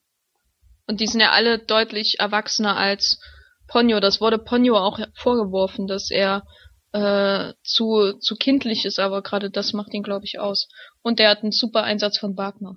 Ja, das ist wirklich, also Joe hier, hier Shashi. Hisaishi. Hisaishi, genau, der Komponist. Sollten wir vielleicht auch mal einen Podcast nur über die Hayao Miyazaki-Filme machen und und ähm, seine Musik finde ich auch ganz stark. Ich habe mir dann gestern auf YouTube noch so ein Konzert angehört, Ja. ähm, wo ähm, er so einfach quer aus seinem ganzen Oeuvre spielt und und Musik aus sämtlichen Miyazaki-Filmen wiedergibt und ja, der Wagner-Aspekt war ganz interessant. Der Willkürenritt dann besonders und ja, Ja. Hat das Ganze auf alle Fälle aufgewertet äh, und hat mir auch sehr gefallen. Ganz einfühlsamer Film. Aber wenn wir einen Ghibli-Podcast machen würden, würde ich dann nur noch oh, und, oh, Und Totoro. und, oh, und Totoro machen. Die ganze Zeit. Ja, vielleicht sollten wir dann das doch nicht machen, oder? Ja. Hm. Also eine Empfehlung auf alle Fälle an alles, was, was von Hayao Miyazaki kommt, ist sehenswert. Ja. Ja. So. Dann sind wir am Ende angekommen, würde ich mal sagen, oder? Ja, einer langen Oder Odyssee. wollen wir noch über The Great Gatsby reden? Nee, ich glaube. Sonst können wir uns nie wieder in die Augen schauen. ja, gut. äh, Dann danke ich auf jeden Fall unseren Zuhörern fürs Ja, dankbar, Zuhören noch und für die ist. Aufmerksamkeit. Äh, wenn ihr uns abseits dieses Podcasts folgen wollt, dann lohnt es sich immer bei Twitter vorbeizuschauen. Und zwar, Matthias, du heißt bei Twitter wie? Ähm, Bibelbrooks mit 3 E. Das wirkt immer professioneller. Ja, ja, das ist ganz schlimm. Äh, mit drei E. äh, äh, ja, und äh, ah, man muss vielleicht heute auch sagen, Bibelbrooks, Entschuldigung, aber heute ist ja der World Towel Day oder oder Genau. Genau, ähm, also einen schönen World Towel Day euch allen da draußen. Ja, die, die das dann hören, wenn der der nicht Ach ja, shit, ist. stimmt. Aber wir wünschen euch aus der Vergangenheit einen rückwirkend äh, hervorragenden World Towel Day, sozusagen. ähm, genau. Und mich findet ihr bei Twitter unter Gefferlein. Und ansonsten, ja, wünschen wir euch äh, schöne Zeit. Würdest du sagen, dass die Leute sich unbedingt The Great Gatsby anschauen müssen? ähm, naja, in Anbetracht der Tatsache, was sonst gerade kommt, ich weiß eigentlich nicht. Dann sollten sie lieber äh, Fast and Furious 6 anschauen. Ach so, Also- ja, stimmt, der kommt auch. Ja, aber hm, nein, also ich wir haben ja, wir haben ja in unserer bri- brillanten Programmstrategie bei unserem Podcast den Film, der jetzt zeitnah startet, letzte Woche besprochen und den Film, der schon seit zwei Wochen im Kino läuft, jetzt besprochen. Also vor zwei Wochen hättet ihr auf alle Fälle Gatsby schauen müssen. Diese Woche ist dann vielleicht Fast and Furious 6 der Top-Kinostart, aber ja, es sind halt beides zwei Grundverschiedene-Filme. Ja, ja, schaut auf jeden Fall nicht Star Trek Into Darkness. genau, das ist der schlechteste von allen dreien, die wir bisher besprochen haben. Auf jeden Fall, auf jeden Ja. Fall. Also der Gatsby Gut. ist eigentlich schon eine Empfehlung. Von dir. Von mir, von uns. Ah, du mal mit deinem Bier. Ähm, ja. Ansonsten hören wir uns beim nächsten Podcast genau. und wir hoffen, ihr schaut viele schöne Filme bis dahin und wünschen euch eine schöne Zeit. Jo. Ciao. Tschüss.